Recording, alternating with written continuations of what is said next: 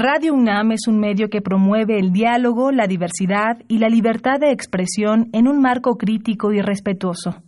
Los comentarios expresados a lo largo de su programación reflejan la opinión de quien los emite, mas no de la radiodifusora.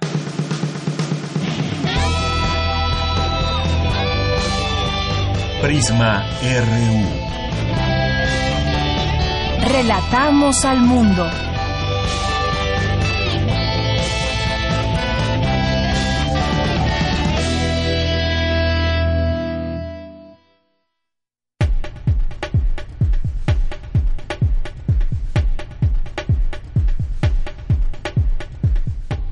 Muy buenas tardes. Qué bueno que nos acompañan y que están aquí atentos a esta transmisión de Prisma RU en el 96.1 de FM. Estamos transmitiendo en vivo desde esta cabina de frecuencia modulada en nuestra estación ubicada en Adolfo Prieto 133 aquí en la colonia del Valle. Yo soy Deyanira Morán y a nombre de todo el equipo le deseamos que tenga una buena tarde y ojalá que se deje acompañar por nuestra información que le tendremos le tenemos ya preparados para todos ustedes. Y saludos por supuesto a quienes están sintonizándonos vía internet en tu.radio.unam.mx. Es un gusto estar aquí con todos ustedes y les voy a decir lo que vamos a tener a lo largo de estas dos horas en esta tarde de miércoles 26 de junio. Vamos a platicar sobre eh, la ciencia ficción que se ha instalado en la realidad y hay un libro en específico, Pasaporte sellado, cruzando las fronteras entre ciencias sociales y literatura, con la doctora Hilda Wadman Mitnick, que es profesora investigadora de la Facultad de Ciencias Políticas y Sociales de la UNAM. La tendremos hoy aquí en cabina, no se la pierdan. Hablaremos, por supuesto, de un tema que nos interesa, tiene que ver con la radio pública, qué está sucediendo en el Instituto Mexicano de la Radio, en el IMER. Vamos a hablar de este tema, estamos buscando alguien que nos pueda hablar sobre lo que está pasando al interior, la importancia, por supuesto, de la radio pública. Vamos a tener también en nuestra segunda hora una mesa de análisis sobre otro tema que también eh, pues tiene mucho que ver con lo que estamos viviendo en esta llamada cuarta transformación y vamos a platicar sobre la oposición y los contrapesos en tiempos de la 4T. Nos van a acompañar aquí en cabina Ernesto Núñez Albarrán, que es periodista y columnista de pie de página y Aristegui Noticias. Además, es profesor en la Facultad de Ciencias Políticas y Sociales de la UNAM. También trabajó mucho tiempo en Reforma. Estará aquí con nosotros Ernesto Núñez y también Penilei Ramírez, que es periodista de la Unidad de Investigaciones Especiales de Univisión y columnista de El Heraldo de México. Con ellos abordaremos este tema eh, desde un análisis periodístico, la oposición y los contrapesos en la 4T. Tendremos también hoy, que es jueves, la sección de Sustenta con mi compañero Daniel Olivares, crea investigadora mexicana bioplástico a partir de hojas de nopal. Un interesante trabajo que nos presenta y que, por supuesto, también Esperamos siempre sus comentarios. Vamos a tener en Cultura una entrevista sobre la obra La Odiseada en el Teatro Julio Castillo del Centro Cultural del Bosque, aquí en Cultura con Tamara Quirós. Vamos a tener también eh, esta mesa de análisis que le digo, información internacional y más aquí en esta emisión del día de hoy. Acompáñenos desde aquí, Relatamos al Mundo. Relatamos al mundo. Relatamos al mundo. Y en este jueves, perdón, en este miércoles 26 de junio, ya me quiero adelantar un día, en los temas universitarios, la UNAM creó el Seminario Universitario Interdisciplinario sobre Racismo y Xenofobia. Mi compañera Cristina Godínez nos tendrá aquí toda la información. Pide el abogado de Emilio Lozoya que el expresidente Enrique Peña Nieto y Luis Videgaray sean llamados a declarar. Mi compañera Cindy Pérez Ramírez estuvo en esta conferencia y nos tendrá los detalles. Organizaciones de derechos humanos hablan de la importancia de vincular las expresiones culturales y la denuncia. Mi compañera Virginia Sánchez nos tendrá la información. Realizan en la UNAM conversatorio entre especialistas para el tratamiento de la depresión. Dulce García nos tendrá los detalles. En los temas nacionales, el Consulado de Guatemala en Chiapas acusó al Instituto Nacional de Migración de incumplir con las notificaciones sobre aseguramientos de migrantes, lo que señaló viola los derechos humanos. En diversos operativos, 101 migrantes centroamericanos fueron asegurados en Veracruz, informó la Secretaría de Seguridad Pública Estatal. La defensa de Emilio Lozoya, exdirector de Pemex, pedirá a un juez de amparo admitir como pruebas los interrogatorios al expresidente Enrique Peña Nieto y exsecretario de Hacienda Luis Videgaray. El presidente Andrés Manuel López Obrador aseguró que la producción de petróleo se recuperó en junio luego de una caída en mayo. Por primera vez en cuatro años y nueve meses, los padres de los normalistas de Ayotzinapa desaparecidos se reunieron con el exgobernador de Guerrero, Ángel Aguirre Rivero. En materia internacional, la presidenta de la Cámara de Representantes de Estados Unidos, Nancy Pelosi, dijo que espera que una foto de los cadáveres de un padre migrante y su hija de 23 meses sacuda la conciencia del gobierno de Donald Trump. Hoy en la UNAM, ¿qué hacer y a dónde ir? El cinematógrafo del Chopo te invita a disfrutar de la cinta La daga en el corazón, que narra la historia de Anne, una mujer violenta víctima del alcohol y de sus propios demonios que trabaja como productora de películas porno gay. Cuando su editora y pareja sentimental la abandona tras años de relación, Anne queda destrozada Desesperada y decidida a reconquistarla, hace una película mucho más ambiciosa, pero un asesino misterioso enmascarado merodea en su entorno y esto alterará su vida. Descubre qué sucede y asiste a la función hoy a las 19 horas en el cinematógrafo del Chopo. La entrada general es de 40 pesos. Como parte del ciclo Reflexiones, los feminicidios en el cine de ficción, la sala Julián Carrillo proyectará el largometraje Las Poquianchis, clásico del séptimo arte mexicano, que narra la historia verídica de cuatro hermanas reconocidas como asesinas seriales, quienes se mantuvieron activas entre 1945 y 1964, dueñas de diferentes burdeles en Guanajuato y Jalisco. Sus víctimas eran las exoservidoras a las que mantenían cautivas, así como sus clientes. Asiste a la función hoy, en punto de las 18 horas, en la sala Julián Carrillo, ubicada en Adolfo Prieto 133, Colonia del Valle. La entrada es libre. Hoy es Noche de Museos y el Palacio de la Escuela de Medicina te invita a visitar los trabajos del tercer encuentro de simulación clínica, donde podrás interactuar con herramientas de trabajo de la medicina como un quirófano real. Realiza además un recorrido por las instalaciones del Palacio de la Escuela de Medicina. La cita es hoy a las 18.30 horas en calle República de Brasil, número 33, Centro Histórico. La entrada es libre.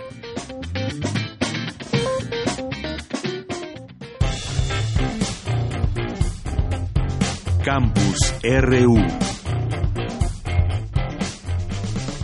Una con diez minutos en nuestro campus universitario de este día. Vamos a comenzar la información con mi compañera Virginia Sánchez, porque en el Centro Cultural Universitario tiene lugar la cátedra Nelson Mandela, de la cual habíamos hablado hace unos días, y sobre todo, pues, eh, los temas principales que se abordan en esta en este coloquio. ¿Qué tal, Vicky? Muy buenas tardes. Adelante con tu información. Hola, ¿qué tal, Deyanira? Auditorio de Prisma RU, muy buenas tardes. Pues sí, para iniciar este coloquio que el día de hoy se denominó las organizaciones de derechos humanos fuera de su nicho, que estuvo moderado por Jacobo Dayan, coordinador de la cátedra Nelson Mandela, y que se llevó a cabo en el Museo Universitario de Arte Contemporáneo, ahí en el Centro Cultural Universitario, como tú bien lo has dicho, pues se contó con la presencia de José Guevara Bermúdez de la Comisión Mexicana de Defensa y Promoción de los Derechos Humanos, quien habló sobre la campaña que han lanzado no más impunidad, conformada por una serie de videos animados que en voces reconocidas como la de Gabriela Barquetín, Cecilia Suárez, entre otras, explican los grandes problemas que enfrentamos como sociedad en cuanto a derechos humanos y cómo nos pueden afectar, y los cuales pues se pueden ver en la página www.cmdpdh.org. Por su parte, Ana Cristina Ruelas, de Artículo 19, señaló que hablar de la cultura como forma de expresión es muy importante, y el discurso artístico, al estar protegido, permite presentar o hablar de cuestiones que en el discurso hablado es difícil, es, es, difícil establecerlo. Y por ello es, dijo, que el discurso artístico, así como la libertad de expresión, son constantemente censurados. Escuchémosla. Reconozcamos que en México, por ejemplo, hoy por hoy hay pocos proyectos cinematográficos que hablan con nombres y apellidos de los agresores de violaciones a derechos humanos, que aun cuando eh, toquemos temas en, recientemente en ciertos documentales, en ciertas series de televisión, etcétera, las y los productores se tienen que cuidar mucho de decir los nombres de a quienes se refieren aquellas historias. Y esto tiene que ver también con un contexto en el que la libertad de expresión es constantemente sujeta de violencia, en el que México decir la verdad nos puede costar la vida. Y esto me lleva también un poco a, pensar en, en esta frase silencio. En tanto, Santiago Aguirre del Centro Pro Derechos Humanos señaló la importancia de reconocer el papel fundamental de las personas puente, es decir, aquellos individuos o individuas que rompen los muros y los mapas mentales que tienden y que estas personas eh, eh, se atienden puentes entre las comunidades que conforman nuestra sociedad y que se interesan por el país y quieren cambiarlo. Asimismo, habló sobre el reto para articular el arte y los derechos humanos. Cada vez tenemos más evidencia de la comunicación, de la neurociencia, de las artes, en fin, de que la comunicación de esperanza es la que puede sumar más adeptos a las causas y en esa medida ampliar nuestros círculos de influencia para que las cosas cambien. Tenemos un fuerte reto los organismos de derechos humanos en este México tan oscuro en aprender a comunicar esperanza y en seguir perdiendo el sueño, llamándole dolor al dolor y reconociendo las miserias del mundo como miserias, sin dejar por eso de comunicar y transmitir la posibilidad de que esto pueda cambiar eventualmente. Asimismo, Daniel Moreno, director de Animal Político, habló sobre la relación indispensable que dijo debería de existir entre los medios y la organización civil. Escuchémoslo. Para mí es indispensable que las organizaciones recuerden siempre que los medios le podemos ser muy útiles a las organizaciones en muchos sentidos. O sea, piensen solamente en dos o tres cosas. Primero, en incidir en políticas públicas. Pues cuando ustedes ponen una agenda y nosotros la retomamos, pues la amplificamos. Pero también para denunciar casos específicos o para promover una agenda o hasta algo tan básico como conseguir dinero. Para todo eso podemos servirles los medios de comunicación a las organizaciones. Bueno, pues ese es el reporte de Yanira sobre este coloquio denominado Las organizaciones de derechos humanos fuera de su nicho. Bien, Vicky, pues muchas gracias por esta información. Hasta luego. Hasta luego. Pues todavía estará este, esta cátedra, este coloquio, parte de la cátedra Nelson Mandela, y también, por supuesto, lo pueden seguir a través de Internet, estos temas tan importantes que se discuten desde las artes. Vamos ahora con Cristina Godínez. Crea la UNAM Seminario Interdisciplinario sobre Racismo y Xenofobia. Adelante, Cristina. ¿Qué tal, Deyanira? Un saludo para ti y para el auditorio de Prisma RU. El racismo es una forma de poder relacionada con la construcción de prejuicios y estigmas, de la que derivan procesos de normalización perjudiciales para la sociedad, debido a que contribuyen a la desigualdad, la injusticia y la violencia, mientras que la xenofobia está ligada al nacionalismo y al racismo, que también es nocivo para la convivencia humana. En nuestro país coexisten personas de diversos orígenes, identidades y valores, pero también subsisten, se adoptan y reproducen formas y expresiones de racismo y xenofobia. Ante esta realidad, la UNAM creó el Seminario Universitario Interdisciplinario sobre Racismo y Xenofobia, que tiene como fin generar conocimiento, investigar y combatir este tipo de fenómenos sociales que requieren de análisis y comprensión. En el seminario participan distintos institutos, centros de investigación y la Escuela Nacional de Estudios Superiores Morelia. El seminario producirá conocimiento académico, innovador e interdisciplinario sobre el racismo y la xenofobia en relación con la desigualdad, la injusticia y la violencia. También difundirá el conocimiento sobre estos fenómenos, así como las iniciativas de combate para favorecer su visibilización mediante estrategias diversas. Entre sus actividades están el organizar conferencias, cursos, talleres y mesas redondas interdisciplinarias, y contará con publicaciones impresas y electrónicas. La idea del Seminario Universitario sobre Racismo y Xenofobia es colaborar con instituciones gubernamentales, organizaciones civiles y sociales e instancias que toman decisiones en la definición e instrumentación de políticas públicas que atiendan y erradiquen el racismo y la xenofobia en todas sus formas. Deyanira, este es mi reporte. Buenas tardes. Gracias, Cristina. Muy buenas tardes. Vamos ahora con mi compañera Cindy Pérez Ramírez. Pide el abogado de Emilio Lozoya que Enrique Peña Nieto y Luis Videgaray sean llamados a declarar. Adelante, Cindy. Deyanira, es un gusto saludarte en este miércoles. Desde muy temprano, Javier Coello Trejo, abogado del exdirector de Pemex, citó a los medios de comunicación para señalar que es necesario que el expresidente y exsecretario de Hacienda declaren como testigos en la compra de agronitrogenados por parte de la petrolera mexicana y aunque recalcó que no los están imputando, pedirán que los citen antes del 11 de julio. Tampoco se ha llamado a, a declarar a la directora del Instituto de Administración y Avalunos de Bienes Nacionales, ya que según el Ministerio Público de la Federación, los avalúos fueron incorrectos. Y si se citan a la directora del INAVIN, deberían también citar al jefe directo de esta institución, que es el licenciado Luis Videgaray Caso. Debe citarse al expresidente de México, Enrique Peña Nieto, para que como testigo declare qué instrucciones le giró a los funcionarios para poner en práctica y cumplir con sus instrucciones comprometidas en el Pacto por México. La lógica de la adquisición de agronitrogenados era darle valor agregado al gas, que al convertirse en amoníaco triplica su valor y una vez que es convertido en fertilizantes nitrogenados como la urea, puede llegar a multiplicar por cuatro el valor del insumo original. El valor estimado de producción, dado los precios que existían en ese momento para la urea, implicaba llegar a tener ventas anuales del orden de los 400 millones de dólares. El que en su momento fue conocido como el fiscal de hierro por haber encarcelado a 1.200 funcionarios en su papel de fiscal de anticorrupción en el mandato de López Portillo, explicó que la compra de la planta de fertilizantes supuestamente fraudulenta no la hizo directamente Pemex, sino una de sus filiales domiciliada en Holanda. Lo que se ha querido difundir es que Grupo PMI adquirió una planta chatarra, lo cual respetuosamente están equivocados. El 20 de diciembre de 2013, PMI Comercio Internacional, a través de Proindustria, adquirió una planta para rehabilitarse. Lo que no se ha dicho es que en el contrato de la adquisición incluía los activos de las siguientes empresas.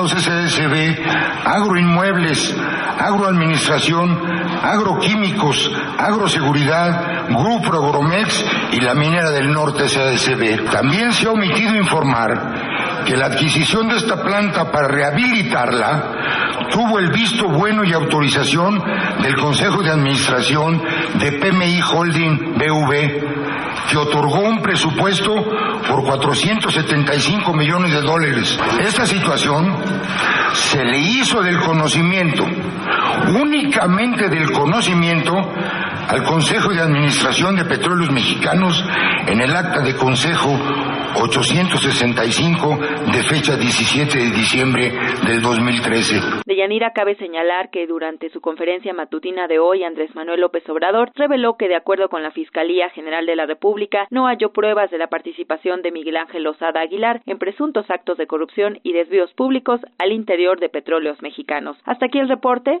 Muy buenas tardes. Gracias, Cindy. Muy buenas tardes.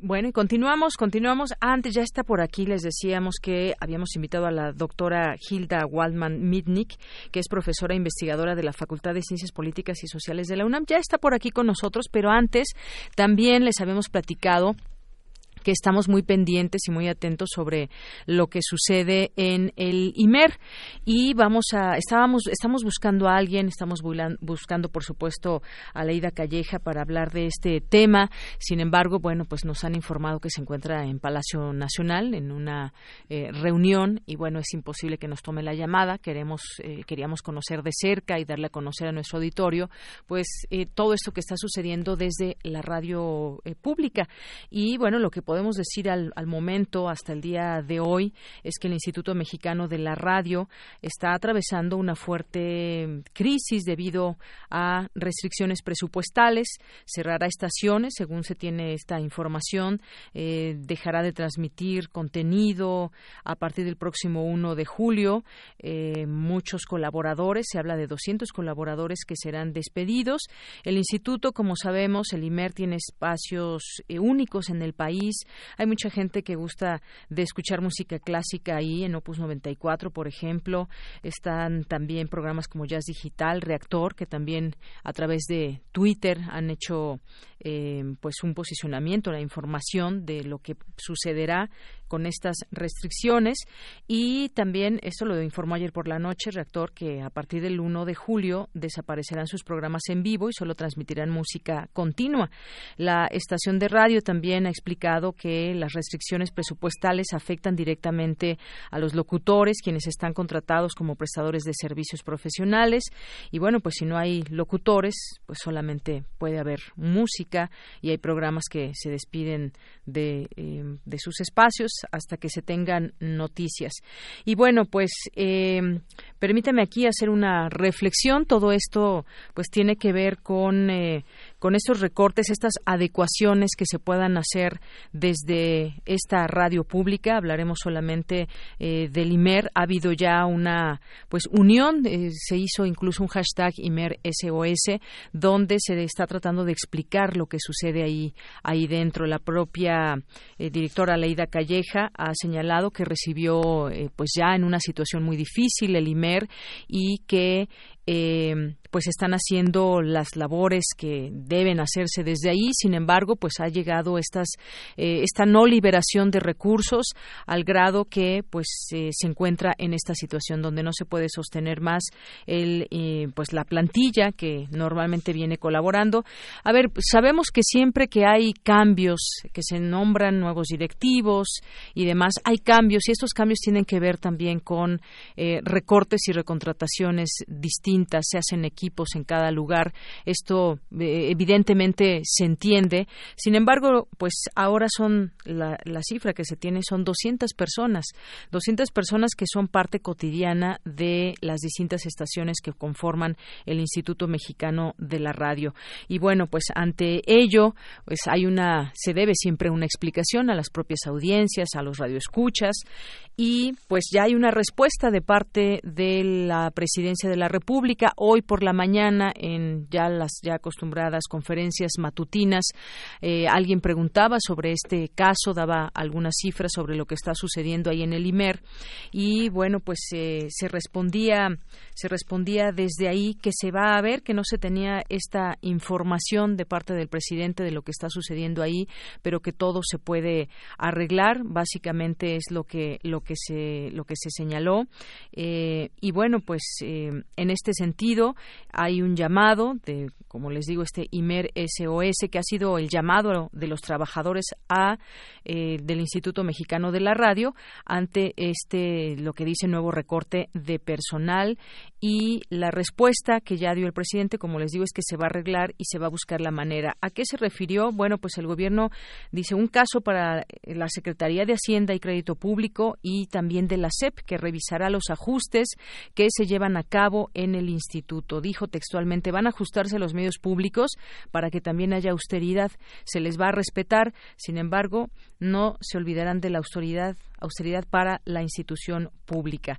Bueno, entre otros, eh, bueno, lo que supimos también ayer, el día de ayer, Ricardo Rafael, que tiene un programa ahí en el IMER, dio a conocer que la emisión de réplicas, así se llamaba su programa, llegaba a su fin debido al nuevo recorte del IMER y también pues se dio a conocer que a partir del 1 de julio los programas hablados, como les acababa de comentar, dejarán de ser transmitidos al aire. Así que pues todavía no está definido si nos, eh, nos enteramos también de esta respuesta que da hoy el presidente y pues seguramente tendrán más que informar en unas horas quizás o en algún tiempo determinado para conocer cuál será la situación del IMER. Ante ello, por supuesto que nos, nos solidarizamos y estamos muy atentos de lo que suceda desde el Instituto Mexicano de la Radio. Continuamos. Porque tu opinión es importante, síguenos en nuestras redes sociales, en Facebook como Prisma RU y en Twitter como arroba PrismaRU. Queremos escuchar tu voz. Nuestro teléfono en cabina es 55 36 43 39. Relatamos al mundo. Relatamos al mundo. Bueno, pues Continuamos ahora y vámonos a otros a otros temas. Bueno, no ni tan otros temas porque tiene que ver con la realidad, pero también con la literatura. Ya está aquí con nosotros la doctora Hilda Waldman Mitnick, que es profesora investigadora de la Facultad de Ciencias Políticas y Sociales de la UNAM. Doctora, bienvenida a este espacio. Muy buenas tardes. Buenas tardes. Gracias por la invitación. Radio UNAM es un lugar muy querido para mí yo tenía un programa hace muchos años que duró bastante tiempo y que yo amaba profundamente bueno, por razones de la vida el programa no pudo continuar, pero Radio UNAM, cada vez que entro acá, la verdad que se me hace un nudo en la garganta de emoción y de nostalgia. Claro, y además, doctora, el eh, Radio UNAM acaba de cumplir 82 años y en, en su momento platicábamos de todas esas voces de académicos, de investigadores, de muchas y tantas personas que han sido parte de las filas de, de Radio UNAM y bueno, pues entre ellas está usted. Sí, y que bueno, hablaría solo por mí, creo que seguimos considerando, a pesar del tiempo, a Radio UNAM como nuestra casa, ¿no? Claro. Sigue siendo nuestro hogar. Claro, por supuesto, ahí y tratamos desde aquí, bueno, siempre los directivos de tratar de dar voz a todas esas eh, personas y científicos y todo el quehacer universitario, que es mucho. sí, y es un espacio espléndido para dar a conocer lo que hacemos, tanto en el ámbito de las ciencias como en el ámbito de las humanidades y de las ciencias sociales, ¿no? Claro que sí, y justamente de eso vamos a platicar hoy con toda, pues para darle a conocer a nuestra audiencia sobre este, este libro. Eh, eh, bueno, que se aborda la relación entre las ciencias sociales y la literatura. El libro se llama Pasaporte Sellado, cruzando las fronteras entre ciencias sociales y literatura. Platíquenos un poco de este libro que, pues, invita a cuestionar por qué se piensa en la, que las ciencias sociales y la literatura están separadas. Vamos a comenzar por ahí, doctora. Bueno, este libro tiene una larga historia y comenzó en cursos, en seminarios, en talleres, en diálogos con colegas, en muchos diálogos con estudiantes de licenciatura y de posgrado, planteándonos varias preguntas iniciales. Una de ellas era, ¿cuál es el alcance de las ciencias sociales hoy en un mundo que cambia tanto? ¿Sí?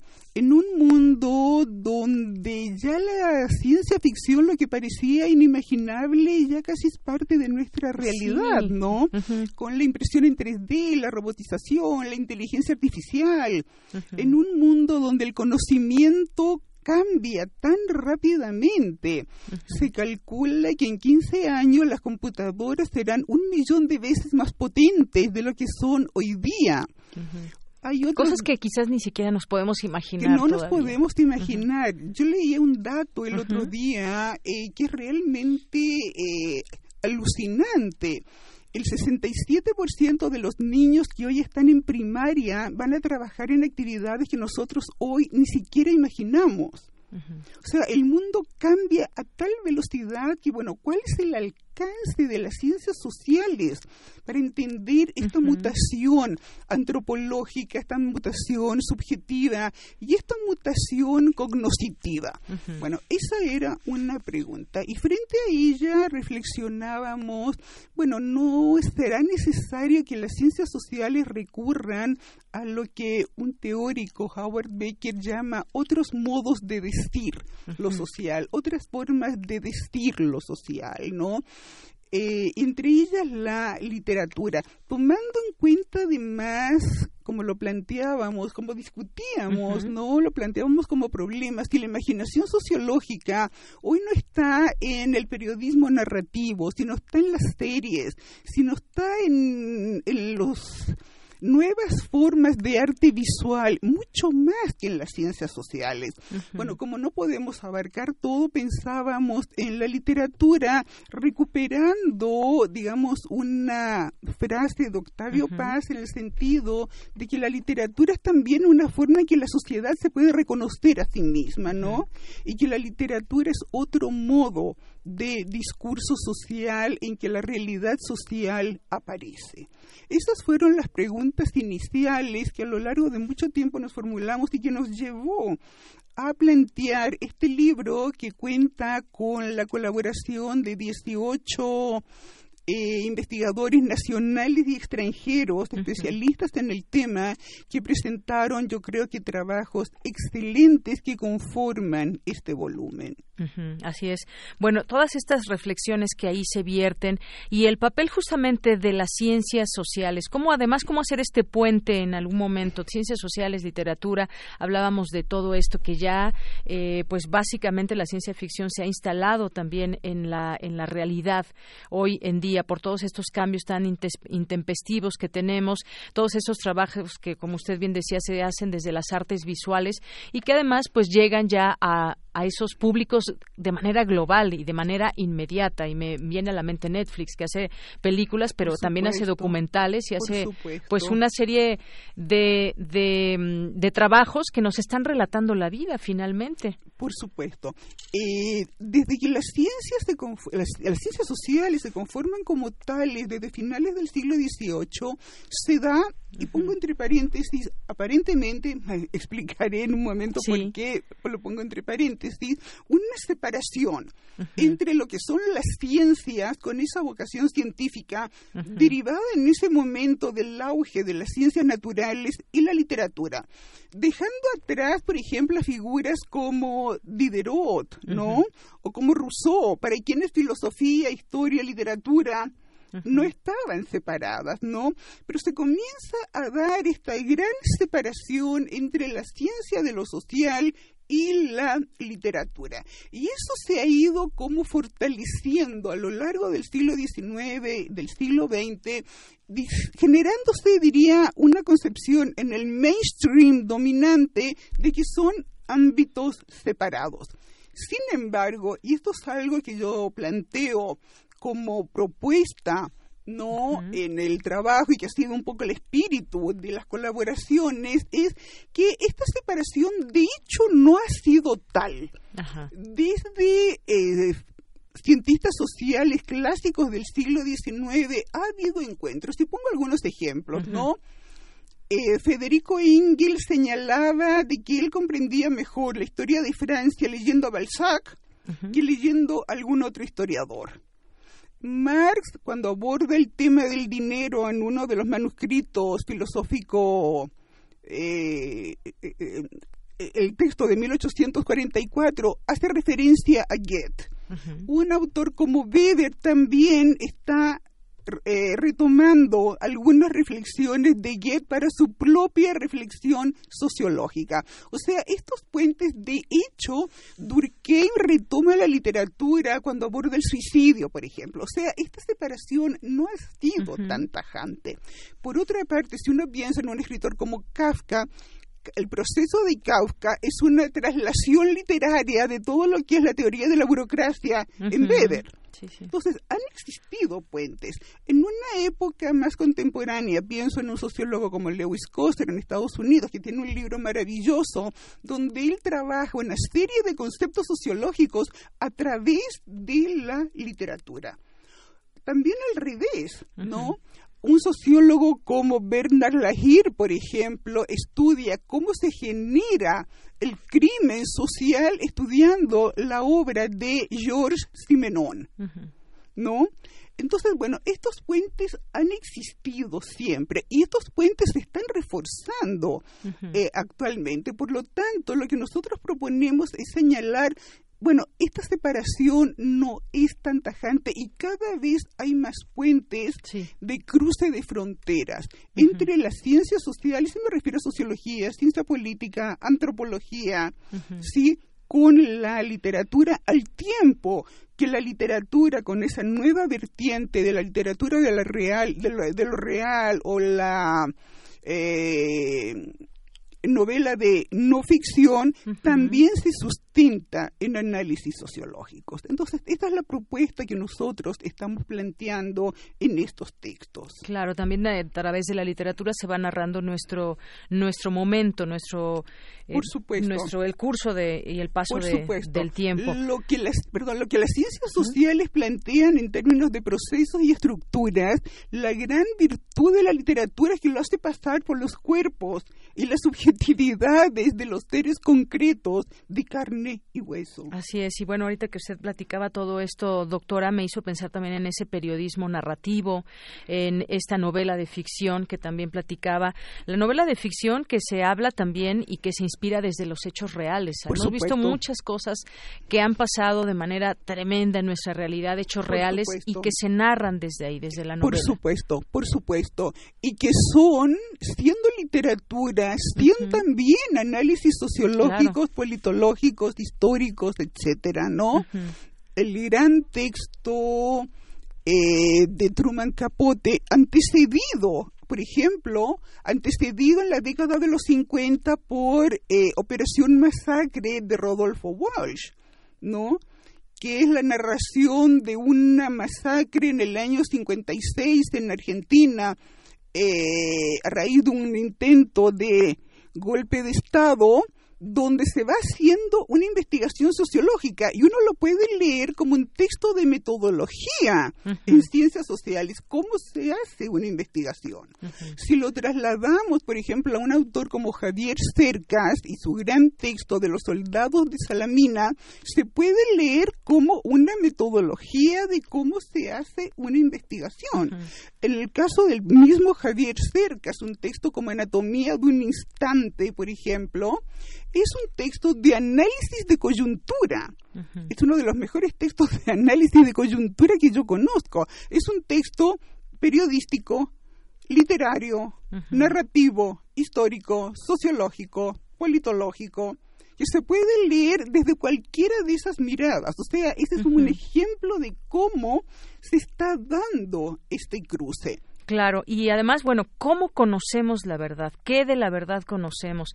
Ahí está el conocimiento científico que consolida y mantiene su posición privilegiada dentro de las producciones intelectuales. Las ciencias sociales tratan de adaptarse a este modelo de conocimiento para decir la verdad. Pues de ahí venía mi pregunta, ¿cómo conocemos la verdad?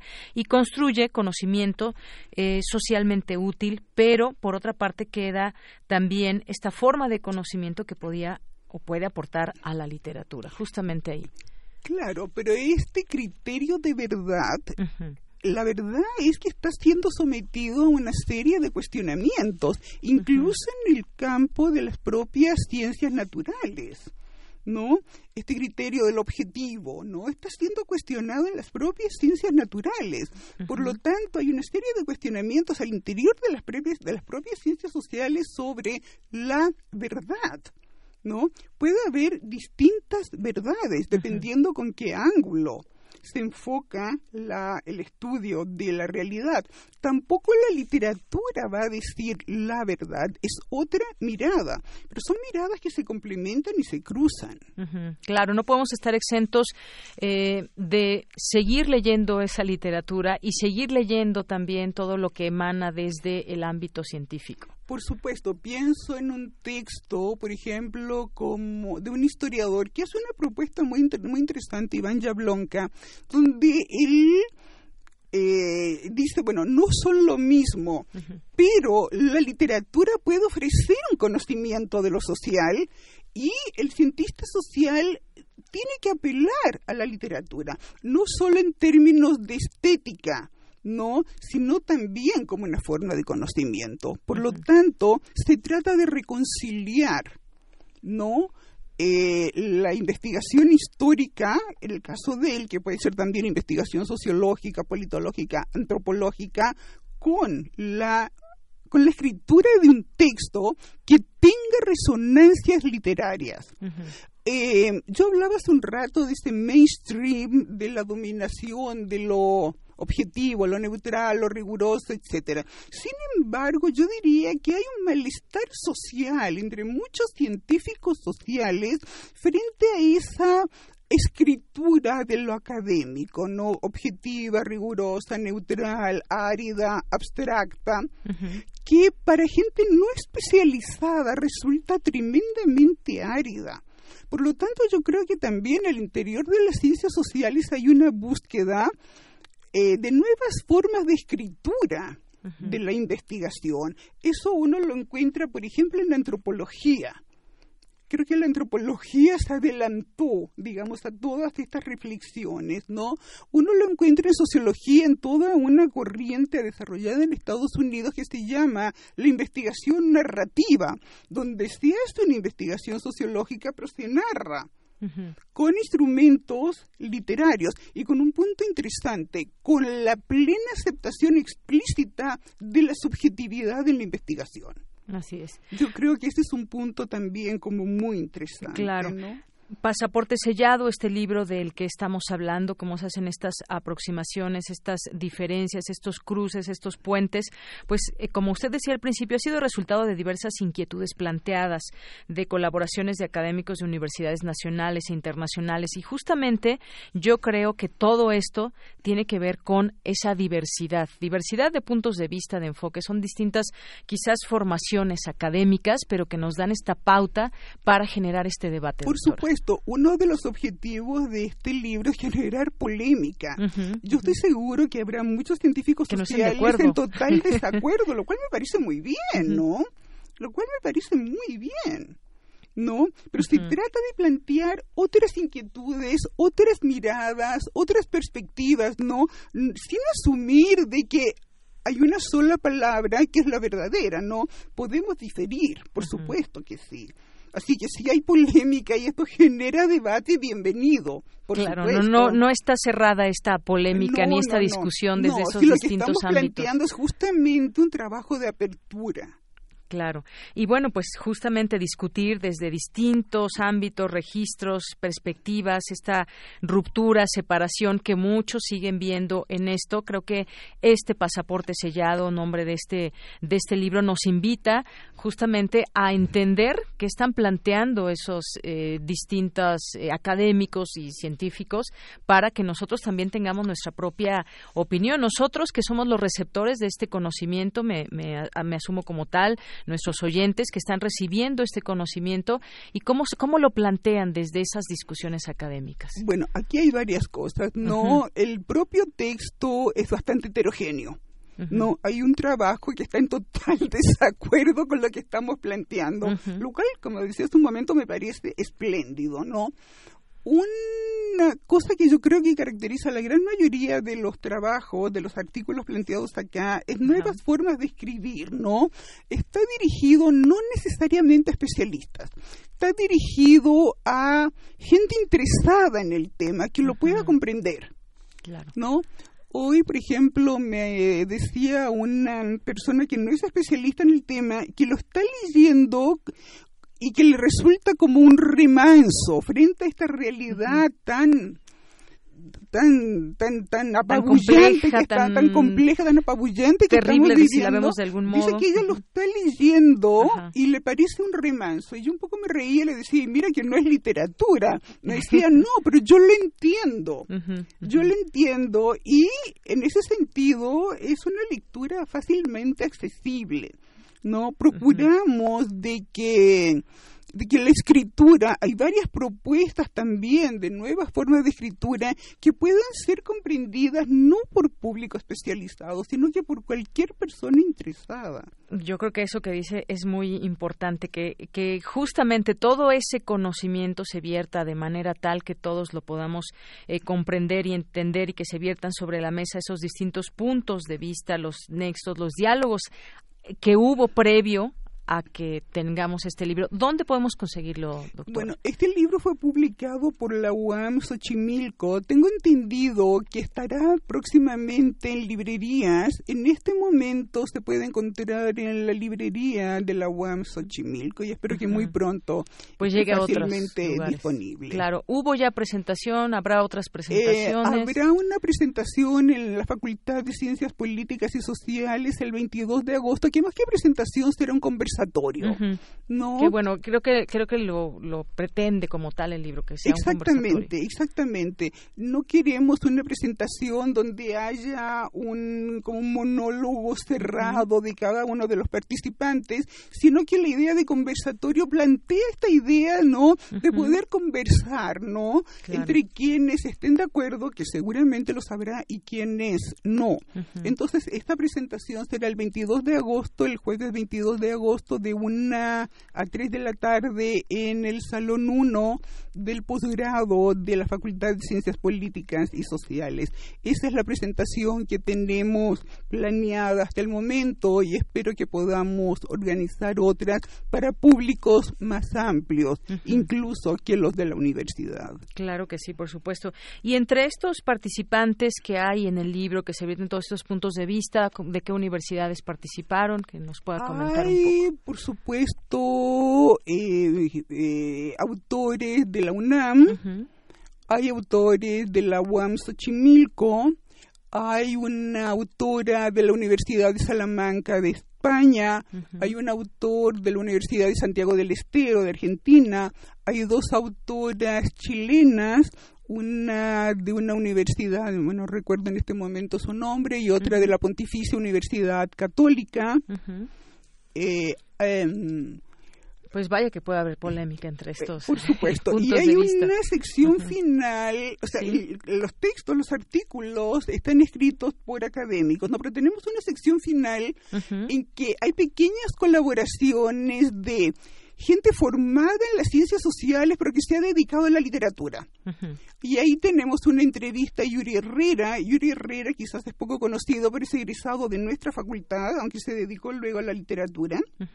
Tenemos una contribución de una académica chilena, Andrea Jeftanovich, es al mismo tiempo académica en la Universidad de Santiago de Chile y es una reconocidísima escritora chilena. Y tenemos unos cuentos de temática política de un historiador, antropólogo y politólogo José Luis Nagenson, eh, que vive en Israel y que se ha dedicado, ha dedicado los últimos años de su vida a escribir cuentos. Entonces nos pareció interesante esa sección porque tenemos esa doble cara.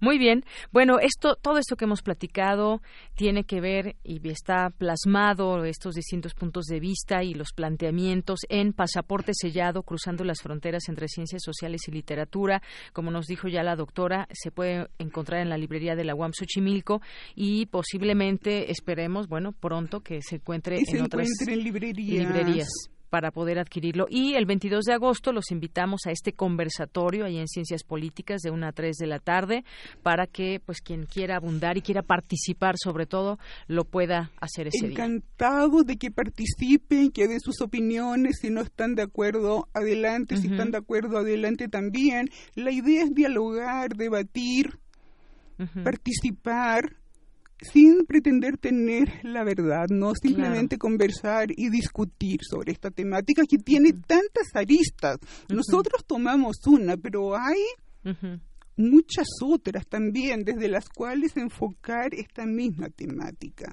Muy bien. Pues doctora Gilda, ha sido un gusto escucharla, platicar con usted aquí en Radio UNAM. Gracias a usted y nuevamente gracias a Radio UNAM. Muy bien, pues muchísimas gracias. Nos, nos despedimos de la doctora Hilda Waldman Mitnick, profesora investigadora de la Facultad de Ciencias Políticas y Sociales de la UNAM, que hoy nos platicó sobre este libro, Pasaporte Sellado, cruzando las fronteras entre ciencias sociales y literatura. Continuamos. Relatamos al mundo. Relatamos al mundo.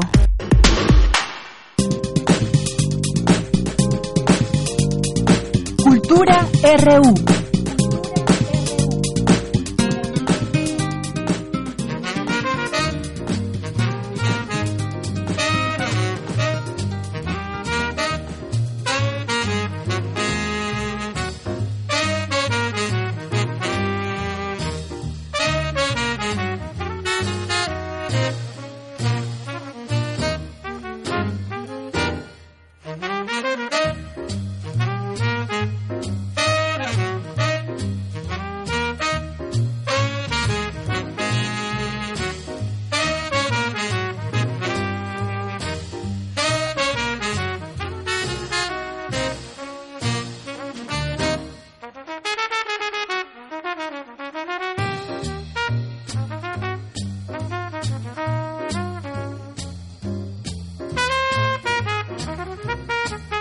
Bien, pues con esta música tan rica comenzamos hoy eh, Cultura. ¿Qué tal, Tamara? Muy buenas tardes. Así es, Deyanira, con este ritmo cálido y bailando.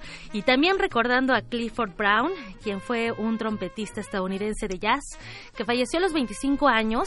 El 26 de junio de 1956 iniciamos esta sección miércoles 26 de junio de 2019. Les cuento que Clifford Brown eh, se posicionó como una de las figuras más destacables del bebop y bueno, vamos a recordarlo con un fragmento de Sandu, interpretada por Brown y Match Rush.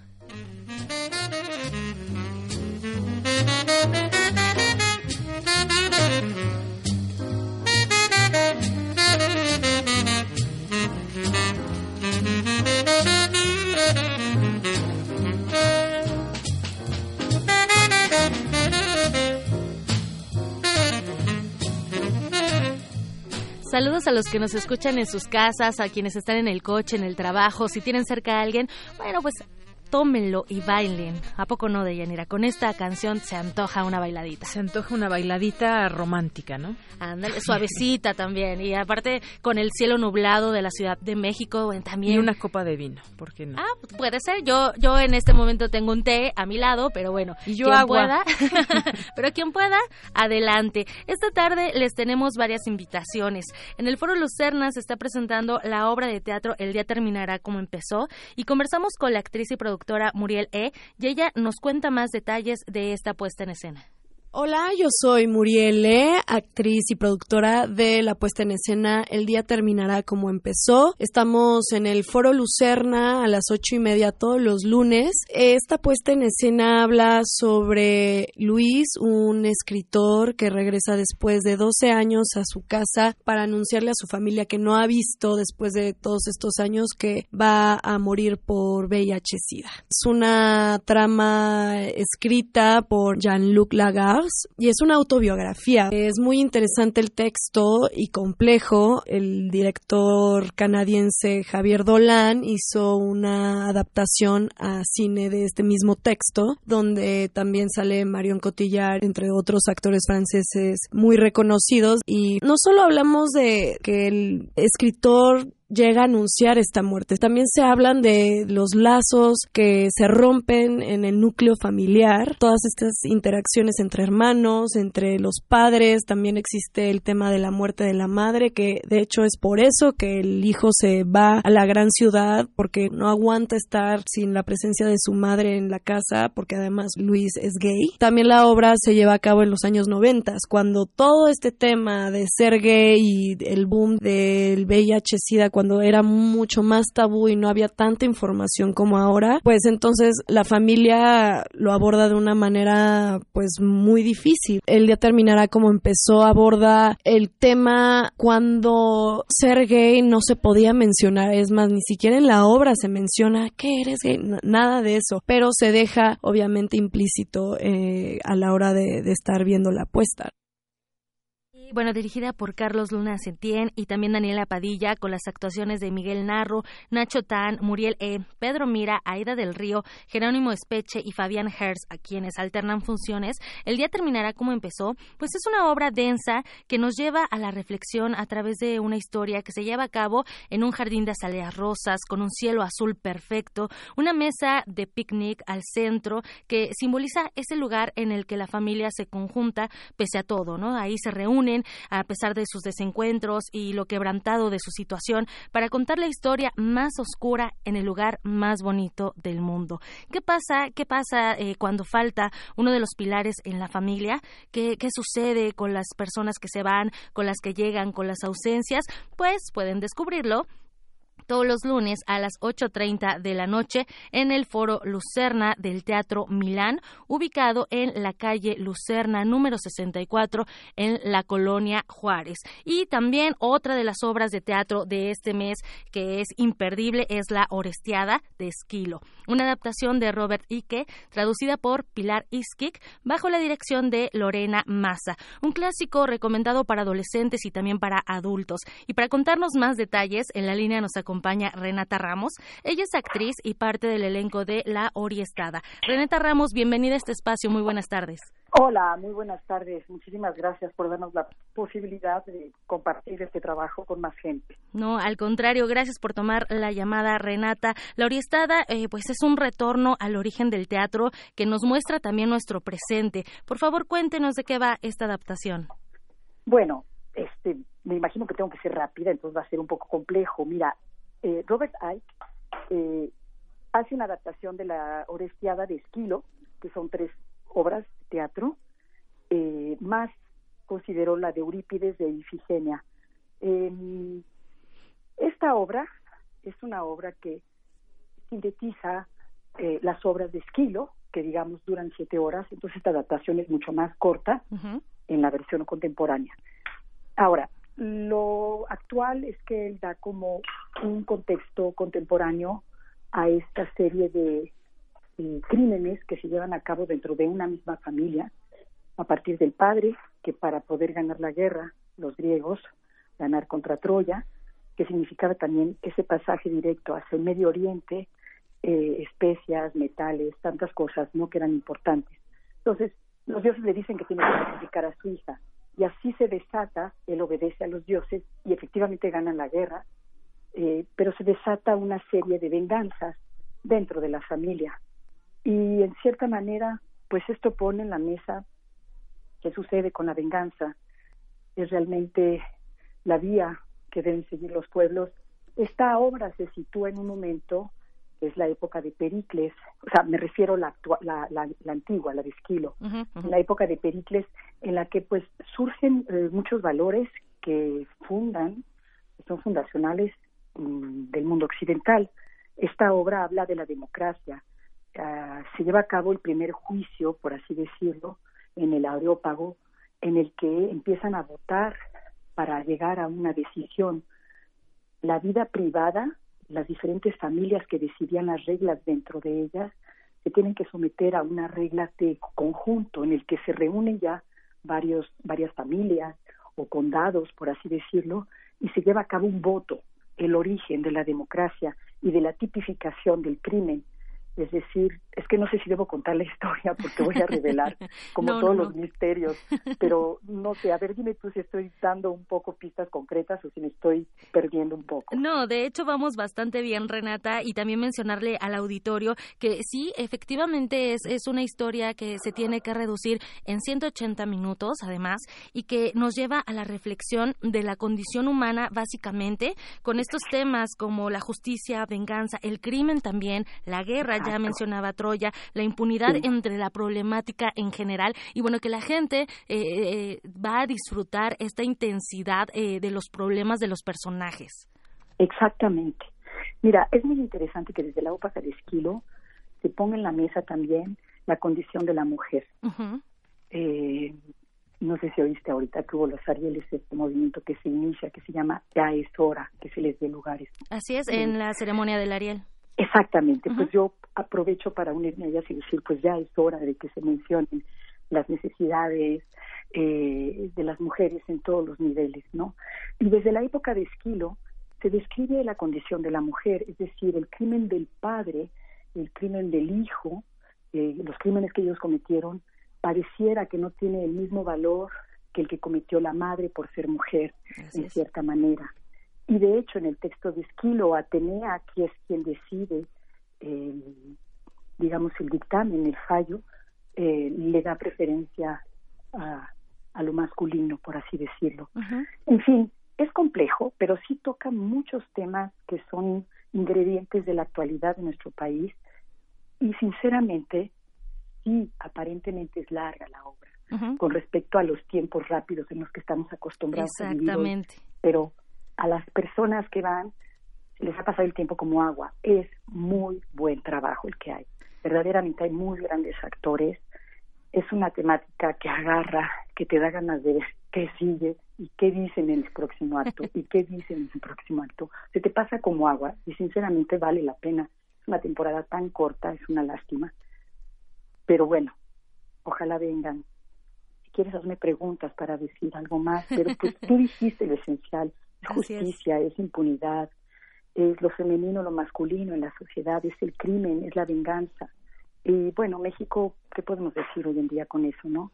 Ellos están en una época, los griegos, cuando Esquilo pone todo esto en papel, en el que evidentemente lo que se llevaba a cabo era ojo por ojo, diente por diente, tú matas, yo te mato, él mata, yo lo mato, en fin.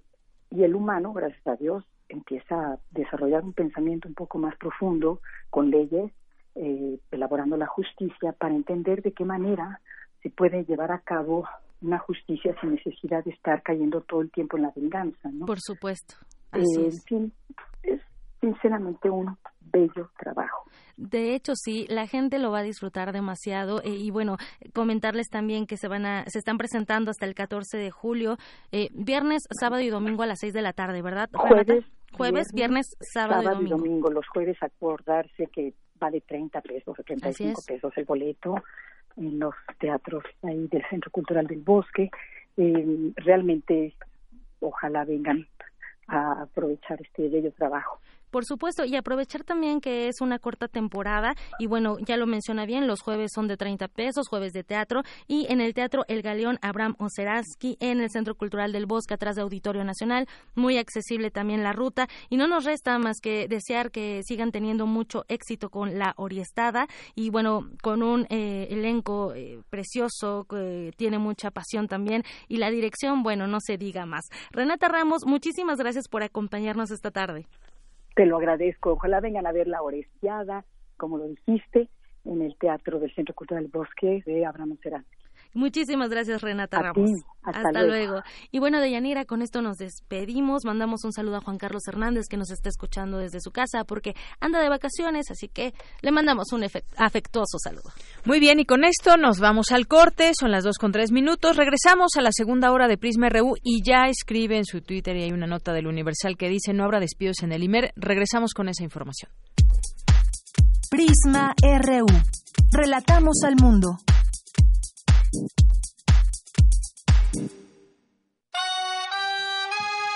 Desde Barcelona llega un carro de sonido al que se han subido artistas de distintas ciudades. Cada viaje es un amortiguador y un pretexto para bailar.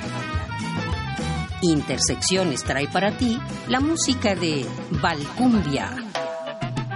Música sin Fronteras. Viernes 28 de junio a las 21 horas en la sala Julián Carrillo, donde la música converge. Entrada libre. Radio UNAM. Experiencia sonora.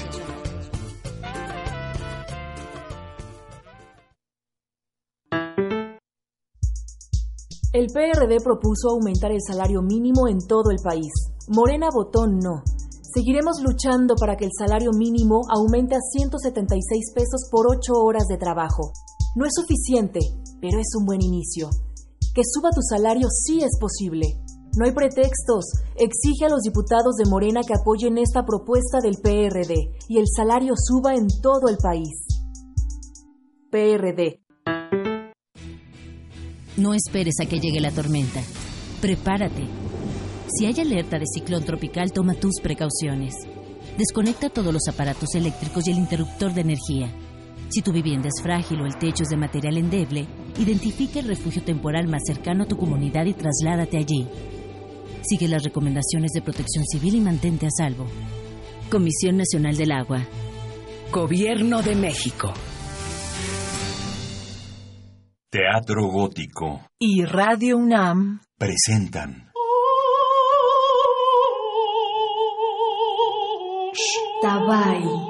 La sombra, basada en textos de Edgar Allan Poe. Dirección Eduardo Ruiz Aviñón. La Tabay es una hermosa mujer que seduce a los caminantes nocturnos con su voz. Para después asesinarlos cruelmente. Se lleva las almas al fondo de la tierra. Es protegida por los animales. Es una encarnación femenina del diablo. Únicas funciones, sábados 22 y 29 de junio a las 19 horas, domingos 23 y 30 de junio a las 18 horas. Sala Julián Carrillo de Radio UNAM, Adolfo Prieto 133, Colonia del Valle, cerca del Metrobús Amores. Radio UNAM, experiencia sonora. Prisma RU. Relatamos al mundo.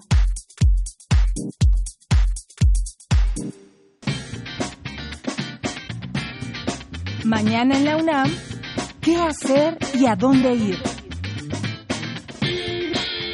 El Centro de Ciencias de la Complejidad organiza la presentación del libro Teorías, Métodos y Modelos para la Complejidad Social, con la participación del investigador en Tecnologías de la Información Felipe de Jesús Lara Rosano y Alejandro Gallardo Cano, académico de la Facultad de Ciencias Políticas y Sociales de la UNAM. Asiste mañana 27 de junio a las 11 horas al auditorio C3 del Centro de Ciencias de la Complejidad, ubicado frente al Universum en Ciudad Universitaria. La entrada es libre.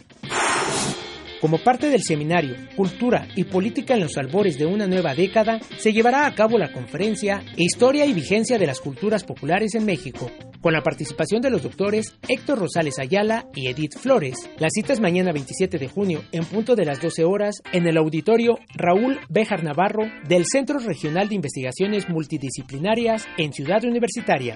Realiza tu registro en www.crim.unam.mx. La entrada es libre. Te recomendamos la función del largometraje Viento del Norte, que aborda la historia de un hombre y su hijo quienes comienzan a dedicarse a la pesca clandestina, pero cuando la administración local se da cuenta, deben pagar un precio muy alto para seguir su pasión. No te pierdas esta entrañable historia y asiste a las funciones que se realizarán mañana 27 de junio a las 11, 13, 16, 17.45 y 19.30 horas en la sala Julio Bracho del Centro Cultural Universitario. Para Prisma RU, Daniel Olivares. Continuamos, ya estamos en la segunda hora de Prisma RU. Antes de irnos al corte, le decíamos esta nota que eh, publica en su Twitter Genaro Villamil, pero es del Universal. Y dice, no habrá despidos en el IMER, se solucionará situación antes del viernes, dice la presidencia. El vocero de la presidencia eh, de la República, Jesús Ramírez Cuevas, informó que la situación económica del IMER se solucionará antes del viernes para que no haya ningún despido ni cancelación de programas. En entrevista a medios en Palacio Nacional, junto a la directora del IMER, Leida Calleja, el vocero detalló que hay un presupuesto asignado al instituto que será respetado y analizan el mecanismo que se aplica en las medidas de austeridad para que no se vea afectado. Sin embargo, aclaró, no habrá recursos extra. Al respecto, Genaro Villamil, presidente del Sistema Público de Radiodifusión del Estado mexicano, explicó que el 80% de los contenidos en el IMER se hacen por honorarios y por eso la afectación. Aseguró que no se cerrará ningún programa y vio que lo positivo de la crisis es que hay una conciencia del gobierno y la ciudadanía a favor de la radio pública. Hay que defender el IMER y se va a defender, es lo que sostuvo y acusó que la administración pasada dejó un IMER devastado y en abandono. Pues ahí está esta respuesta ya de manera formal. Estaremos atentos de lo que suceda de aquí al viernes con todo esto que se ha mencionado. Y bueno, pues también mandar saludos, por supuesto, a quienes nos están escuchando en este momento y se hacen presentes a través de alguna de estas vías de comunicación que tenemos con ustedes a través de nuestro teléfono 5536-4339 o a través de Twitter, arroba Prisma RU, o a través de Facebook, Prisma RU. Nos escribe por aquí César Soto, nos dice lamentable eh, la situación laboral en el IMER, muchas gracias.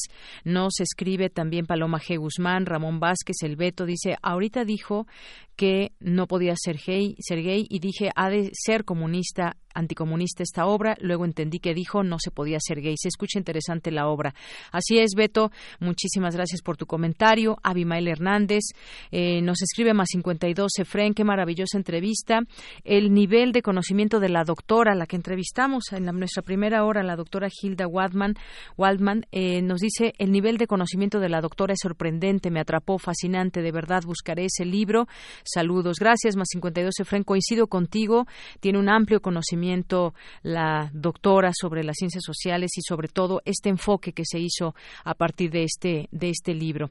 Eh, Beto también nos escribe por aquí, Jorge Col. Beto nos dice pasaporte sellado, resultado de inquietudes planteadas por la doctora Hilda Waldman, que comenzaron con el cuestionamiento sobre el alcance explicativo de las ciencias sociales frente a un mundo tan complejo y contradictorio. A leerlo, nos dice por aquí. Por supuesto, Beto, muchas gracias al RGB mexicanista. También le pareció muy interesante la entrevista.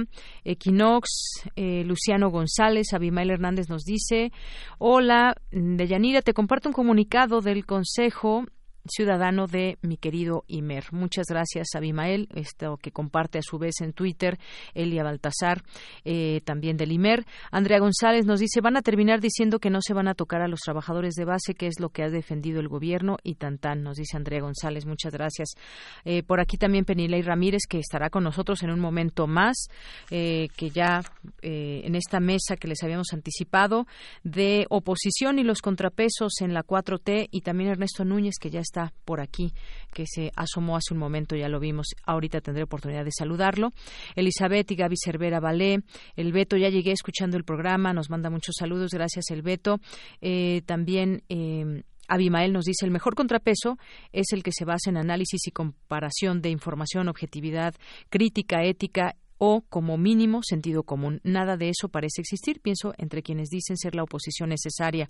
Abrazos y feliz tarde, almas prismáticas. Muchas gracias, Abimael. Te mandamos un fuerte abrazo, muy participativo el día de hoy. Y siempre, Ari Razo, Ángel Cruz, el CIEG UNAM, nuestros amigos de ahí, que tenemos información también que compartir. Eh, ya lo hicimos en nuestras redes sociales el día de ayer, lo seguiremos haciendo. Eh, Rubén Fischer, Diego Peralta, Elsa Cruz, Román Hernández García, eh, Fernando Nimrod, José Luis León, Javier Hernández, Marco Fernández, Diego LB y todas las personas que se vayan sumando. Aquí estamos presentes y seguimos leyéndolos.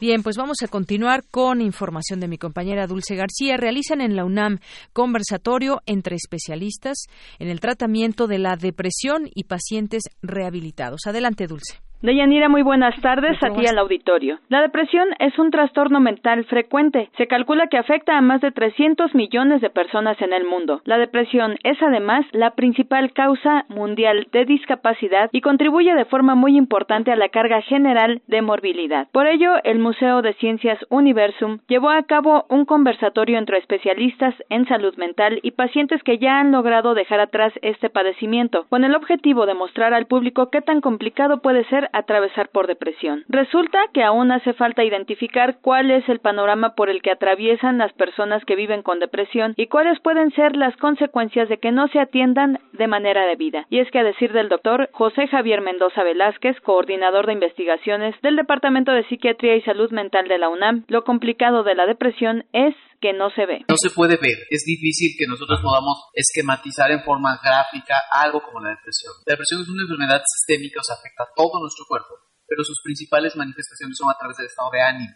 no es una enfermedad porque a veces es una gran confusión el hecho de esperar que exclusivamente sea el estado de ánimo la depresión, ¿no? O sea, no, la depresión abarca todo nuestro cuerpo y abarca todo nuestro cuerpo y lo afecta de manera general. Eso es algo que creo que, que no se ha dicho de manera continua de la depresión no solo es una enfermedad de lo que nosotros podamos decir mental, es una enfermedad sistémica, abarca todo nuestro cuerpo. Creo que eso es muy importante. Y la otra es que no se ve efectivamente, ¿no? Entonces, de repente, si al médico le cuesta trabajo entender la depresión, al paciente más. La doctora Paulina Arenas, académica de la Facultad de Psicología de la UNAM, dijo que es importante que las personas sepan que actualmente existen muchos y diversos tratamientos para atender la depresión. Que son muy eficaces que trabajándolos, dependiendo del nivel de depresión que se tenga y de tipo de depresión que se tenga, trabajándolos ya sea mediante psicoterapia o en algunos de los casos que se requiera con un, un tratamiento combinado tanto de tratamiento farmacológico como un tratamiento psicoterapéutico, sí que podemos justamente eh, enfatizar en que es una enfermedad que además se puede tratar de una manera muy efectiva. Ahí presentes, pacientes rehabilitados animaron al público a buscar ayuda en instituciones como la Facultad de Psicología para salir pronto de la depresión por la que posiblemente estuvieran atravesando. Este es el reporte. Muy buenas tardes. Gracias, Dulce. Muy buenas tardes. Vamos ahora con mi compañero Daniel Olivares y su sección Sustenta. Hoy nos va a hablar de una investigadora mexicana que crea bioplástico a partir de hojas de nopal. Adelante.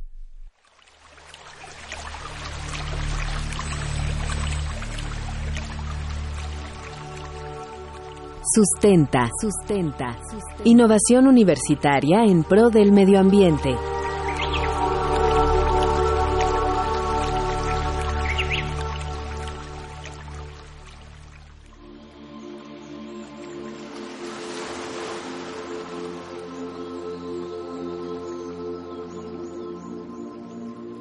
Miembros del Consejo Nacional de Investigación de Italia y de la Universidad de Roma encontraron el depósito de basura más grande del planeta. ¿Sabes dónde se localiza? En el fondo del mar. Sí, tal y como lo escuchaste. Lo hallaron en el estrecho de Messina, que separa la isla de Sicilia de la Italia continental. Un robot captó imágenes de esta catástrofe ambiental a más de 500 metros de profundidad, donde se ha generado una acumulación gigantesca de desechos como plásticos, unicel, juguetes, restos de automóviles y hasta árboles de Navidad y colchones. Ante esta situación han surgido diversas alternativas. Tal es el caso de la investigadora Sandra Pascoe de la Universidad del Valle de Atemajac, quien ha desarrollado un bioplástico a partir de hojas de nopal y otros ingredientes naturales que podrían reemplazar la materia prima derivada del petróleo. Básicamente el bioplástico que he desarrollado consiste en una mezcla de diferentes componentes. El principal componente que tenemos es el jugo de nopal. Se le agregan o se le adicionan una serie de compuestos o de componentes que le permiten mejorar sus características para presentar mejores propiedades. Los componentes pues son básicamente proteínas, ceras y lo que es la glicerina se hacen las, las mezclas con diferentes proporciones y nosotros lo que hacemos es vertirlo en una superficie para poder tener el bioplástico. A partir de la materia prima obtenida, se producen laminillas utilizadas en diversos productos como bolsas, recipientes de comida y hasta juguetes. La académica Pascoe nos explica.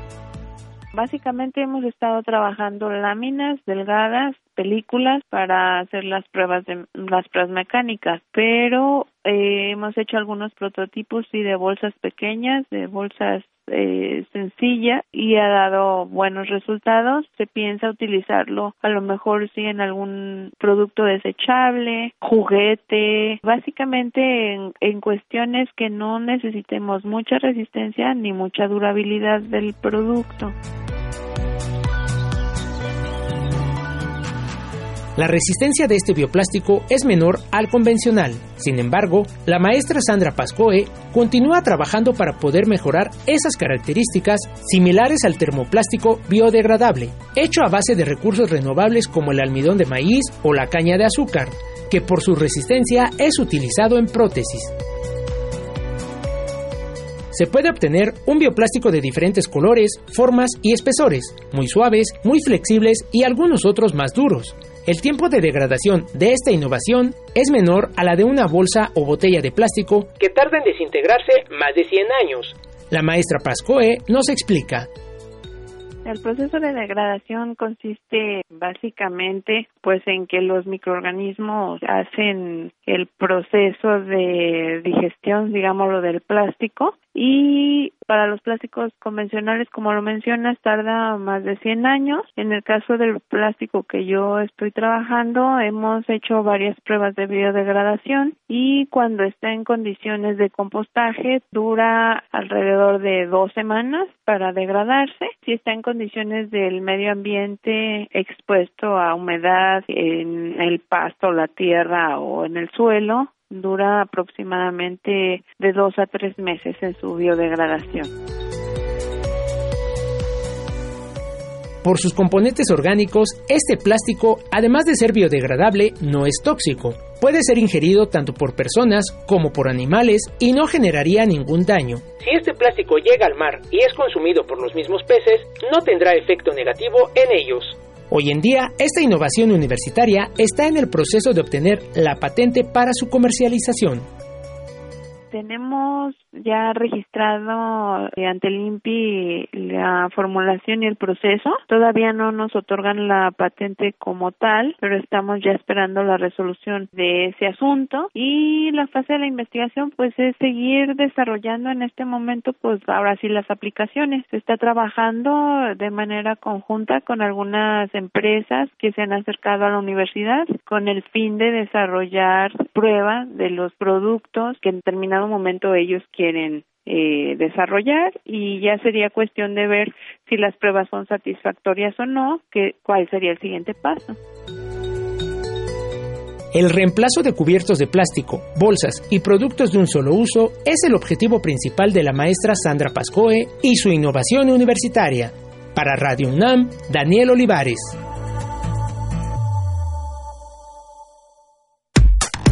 Relatamos al mundo. Relatamos al mundo. Porque tu opinión es importante, síguenos en nuestras redes sociales, en Facebook como Prisma RU y en Twitter como arroba PrismaRU. Internacional RU.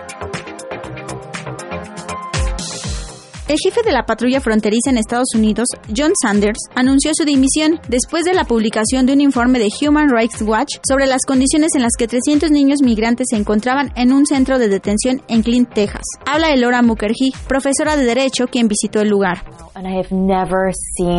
Nunca había visto condiciones tan degradantes e inhumanas como las que vi en Clint.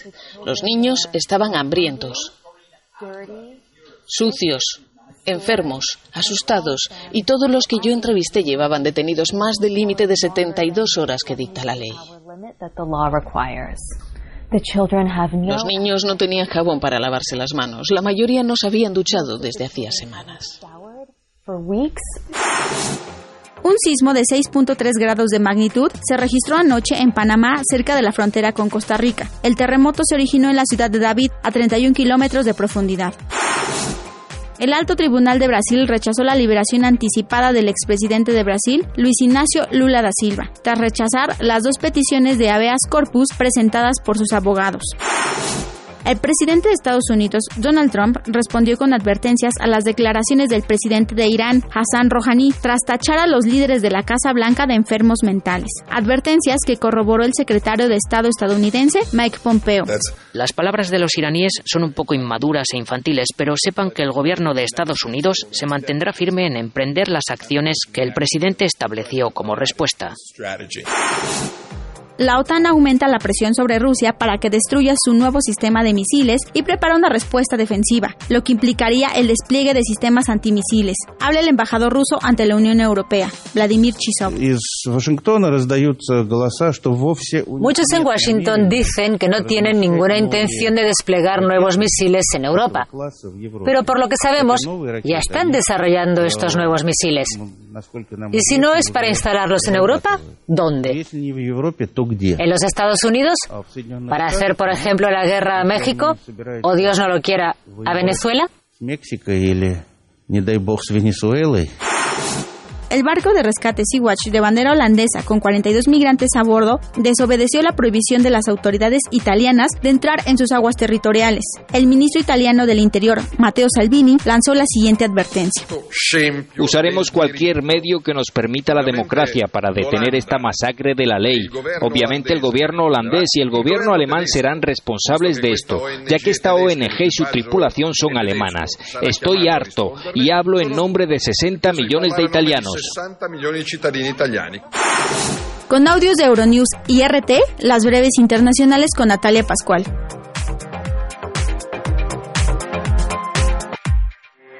Porque tu opinión es importante, síguenos en nuestras redes sociales, en Facebook como Prisma RU y en Twitter como arroba PrismaRU.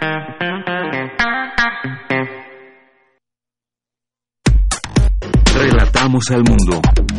Relatamos al mundo. Queremos escuchar tu voz. Nuestro teléfono en cabina es 55 36 43 39. Debate RU.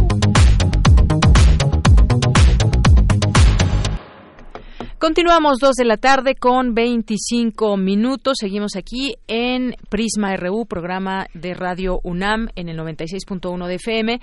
Estamos transmitiendo también en www.radio.unam.mx y a través de Facebook. Un saludo a todos nuestros amigos que por esta vía nos escuchan.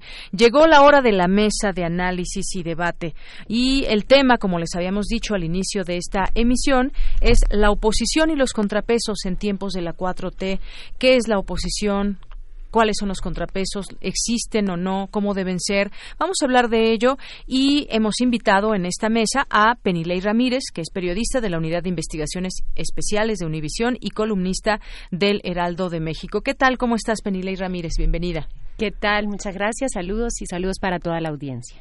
Y también nos acompaña aquí en esta cabina de Radio UNAM Ernesto Núñez Albarrán, que es periodista y columnista de pie de página y Aristegui Noticias. Además, es profesor en la Facultad de Ciencias Políticas y Sociales de la UNAM. ¿Qué tal, Ernesto? Bienvenido. ¿Qué tal? Buenas tardes, Penilei. Hola. Bueno, pues en esta mesa de análisis hay varias, digamos, aristas por donde podemos ir empezando. Ir, eh, eh, me gustaría que platicáramos en todo caso de este nuevo bloque que hay anti-AMLO o de eh, oposición conformado por políticos, pero por otra parte también, pues hablando de instituciones, ¿quiénes hacen ese contrapeso dentro de la administración pública?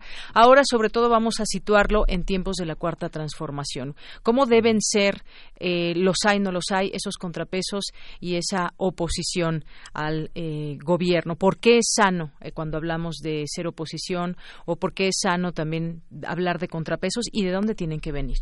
¿Con quién empezamos? Con Penilei, adelante. Eh, me parece muy importante, eh, Deyanira, comenzar lo que planteabas fuera del aire, poderle explicar un poco a la audiencia cuál es la diferencia en, en términos democráticos entre oposición, formal y eh, contrapesos. Y, digamos, para, para explicarlo en un lenguaje digamos común para, para, para personas que no sean digamos especialistas es muy importante destacar que la, la oposición eh, lo entenderíamos como algo formal es decir eh, los otros partidos que están actuando dentro del juego democrático, como se les suele llamar, eh, y cuáles son formalmente los opositores, los que tienen poder, digamos, para contraponerse a propuestas del gobierno, ya sea en los poderes ejecutivo, legislativo y judicial. Los contrapesos son normalmente eh, de, distintas índoles.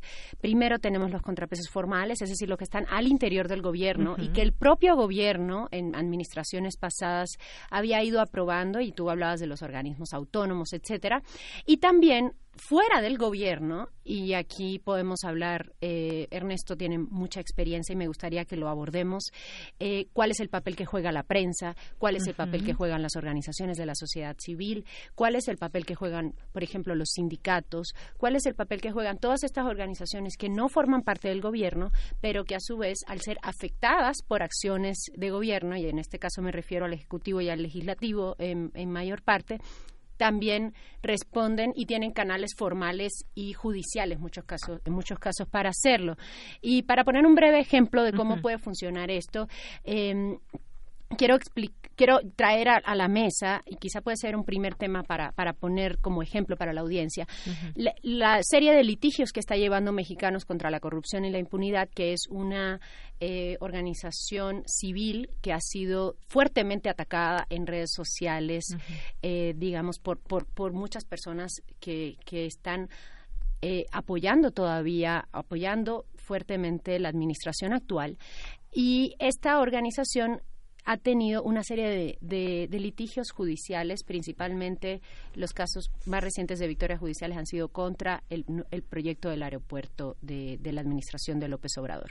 Entonces, esto nos permite poderle mostrar a la audiencia qué es, qué sería, digamos, una suerte de contrapeso no formal para fuera de la administración pública y cuáles son las acciones dentro de un marco legal que pueden llevar estas asociaciones. También ha habido amparos, múltiples amparos contra la decisión del gobierno federal eh, respecto al programa de guarderías, al programa de refugios para mujeres, etcétera. Entonces, Ernesto tiene mucha experiencia también en cuál es el papel que juega la prensa como este contrapeso no formal, digamos, no dentro del, gobierno. Entonces, me gustaría empezar con esta explicación un poco para que la audiencia entienda cuáles pueden ser las diferencias y los campos de acción de cada uno. Claro, porque finalmente, pues esa oposición es también la que vemos eh, muchas veces en el, en el legislativo, por ejemplo, los partidos de oposición los partidos que no están de acuerdo con lo que está se está planteando desde un partido mayoritario o lo que viene desde presidencia y bueno esos contrapesos justamente también de dónde tienen que venir porque yo creo que es necesario en cualquier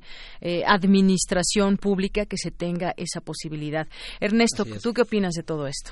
Pues mira, coincido, coincido con Penilei en que hay que distinguir entre lo que son los poderes formales y los contrapesos constitucionales, digamos, ¿no? El poder, el poder judicial y el poder legislativo, los órganos autónomos que no son propiamente un contrapeso, pero sí un regulador del poder, para que no sea un poder eh, ahora sí que todopoderoso, tiene los órganos autónomos, de donde, por ejemplo, se han promovido algunos eh, amparos contra, la contra, por ejemplo, la ley de remuneraciones. Seguramente ahora que se aprueba la ley, la ley de austeridad, habrá quien se queje de las, de las medidas que se quieren tomar.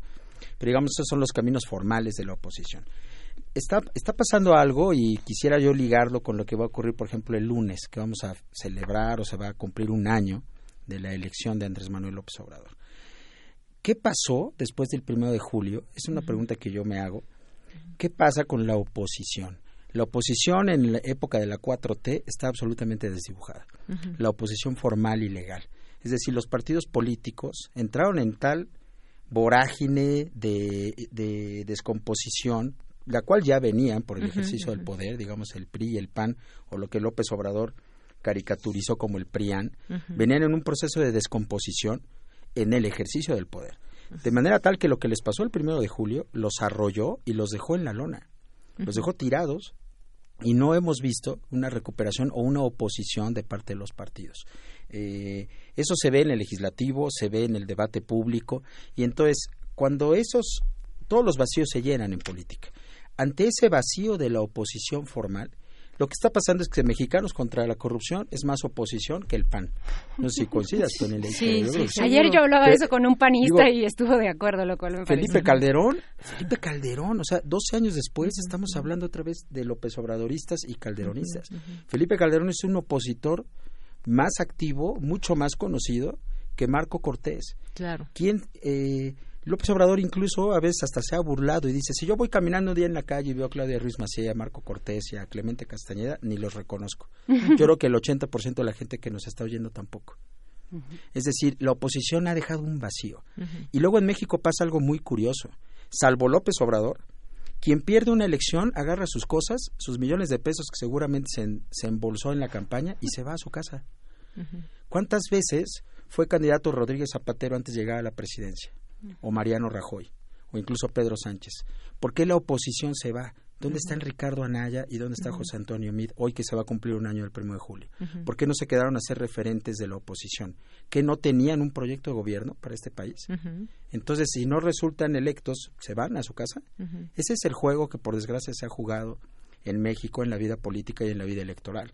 La oposición hoy en día está desdibujada y lo que está pasando es que se está llenando ese vacío con iniciativas ciudadanas, con iniciativas jurídicas como esto de los amparos y con el papel de algunos órganos autónomos que sí están saliendo a decir, oye, a ver, espérame, aquí no o hasta acá no. Por ejemplo, yo veo, yo encuentro ahora de manera muy ejemplar, por ejemplo, lo que está pasando con el tema de reforma electoral se quiso promover una reforma electoral, se, abrió el debate y sí salió una parte importante de la opinión pública eh, y, del, y del propio Instituto Nacional Electoral a decir, cuidado, cuidado con esa reforma electoral. Es decir, los contrapesos los estamos encontrando en otra parte. Esto de la iniciativa 21 es eh, que si quieren... Futuro 21, ¿verdad? Futuro 21, que lo hablamos si quieres sí, sí, un ratito, pero al ratito, pero el tema es que ahí hay un poco de todo y, a lo que voy es esto, la, la, oposición formal, los partidos están en un proceso de descomposición tal que lo que está ocurriendo es que se están generando estas iniciativas de contrapeso en otros lados. Incluso hasta dentro del propio gobierno en, ciertas instancias. Claro, y partamos justamente de ello. Creo que lo han expuesto bastante bien, bastante claro. ¿Qué ha pasado con el PRIPAN, ahora PRD, que incluso ya se hizo un partido muy pequeño, muy de los partidos chiquitos, cuando fue pues un partido muy grande en su momento, que fue que tuvo pues candidato a presidencia de la República y demás. Bueno, sabemos que después esos perredistas muchos se fueron a Morena y demás, pero están ahí estos partidos que ahora pues más que oposición, pues no sabemos, están quizás reinventando reinventándose o algo por el estilo. Hubo renuncias también hace poco en el PRI muy importantes como José Narro, Beatriz Pajés y bueno, pues esto nos habla justamente de esas descomposiciones que hay dentro de los partidos. Y eh, lo que decías también, a ver, ¿de dónde viene ese contrapeso y de dónde viene esa oposición? ¿Qué papel juega, por ejemplo, el Poder Judicial, que pertenece a la Suprema Corte de Justicia? Ya mencionabas el INE, por ejemplo. Todos estos eh, estas eh, entidades que también son parte de eh, la generación de eh, pues de poner en, de poner al gobierno de ver cómo está funcionando. Desde ahí qué podemos ver se está haciendo ese contrapeso debido cómo ves Penilei mira yo creo que hay un punto que me gustaría poner en la mesa desde pronto en esta discusión y es no estamos hablando de cualquier presidente, sino de un presidente que tiene un estilo muy particular de gobernar, que no solamente basado ampliamente en su carisma y en su gran popularidad, sino en su eh, decisión de estar permanentemente en los medios hablando de todos los temas. Es decir, a diferencia de otros gobiernos en los que teníamos distintos voceros para distintos temas, en este gobierno al final la prensa y la opinión pública termina acudiendo a López Obrador para todo porque es relativamente fácil ir a preguntarle cualquier cosa al presidente en su conferencia mañanera. Esto hace que cualquier división interna al interior del gobierno o de cualquier respuesta de estos órganos no termina pasando por los canales que usualmente pasaba, a lo mejor de, de digamos, el gobierno nunca ha sido monolítico, pero siento que había esos canales más formales, más interiores de resolver posibles diferencias dentro del gobierno o entre los actores de gobierno o incluso entre los distintos poderes. Y esta vez todo eh, se, se dirime mucho más en la arena pública a través de eh, la conferencia mañanera en particular, no sé si Ernesto estará de acuerdo con esto, y la prensa. Y por eso regreso a cuál es el papel que está jugando la prensa. Y creo que lo que pasó con la CRE es un buen ejemplo de algo que a lo mejor en otro momento se hubiera dirimido de otra manera y que ahora pasa necesariamente por la opinión pública de una forma mucho más abierta, como ha sido también de una forma mucho más abierta cuestiones menores como quiénes son los factureros ante el SAT o cómo se está litigando el caso eh, en el que se investiga presuntamente a, Emilio Lozoya por parte de la Fiscalía General de la República. Entonces, no podemos dejar de la, fuera de la ecuación que independientemente de que en México existe un diseño formal de democracia con, una, una, serie de, organismos autónomos que se han ido creado, creando con los años, etcétera, y que durante muchos años tuvieron una dinámica de discusión entre sí, ahora ese juego ha cambiado por completo. Todo pasa prácticamente todo pasa por la prensa, básicamente todo pasa por las redes sociales y no hemos hablado todavía de las redes sociales que están jugando un papel muy importante. Ante la ausencia, y aquí estoy totalmente de acuerdo con Ernesto, ante la ausencia de una oposición formal que ocupe ese hueco lo está llenando las redes sociales lo están llenando, los periodistas ah, eh, que a veces se han convertido en digamos, en blanco de de ataques o, de confrontaciones públicas que en otro momento hubiera sido políticos versus políticos. Eh, entonces, eso, eso, eso es en respuesta a tu pregunta acerca de, bueno, cuál es el papel que están jugando los órganos. Eh, es difícil también y creo que han tardado mucho en entender. Nosotros dentro del gremio lo hemos hablado, que también hemos tardado eh, nosotros en entender cómo funciona este nuevo juego que pasa por la palestra pública. Y más porque quien tenemos enfrente ahora como actor predominante, es decir, como eh, líder del Ejecutivo, fue durante muchos años el gran opositor en este país. Era la fuente de referencia de la oposición, era la fuente a la que los periodistas acudíamos también para cualquier tema y ahora no hay una fuente de, referencia por lo menos única como durante muchos años fue López Obrador y al contrario encuentras a un actor político con muchísima fuerza, con muchísima popularidad todavía y que conoce perfectamente lo que en el argot periodístico le llamamos litigar en medios y, y acude a litigar en medios prácticamente cualquier asunto asuntos que le podrían ser de competencia directa y asuntos que no serían para nada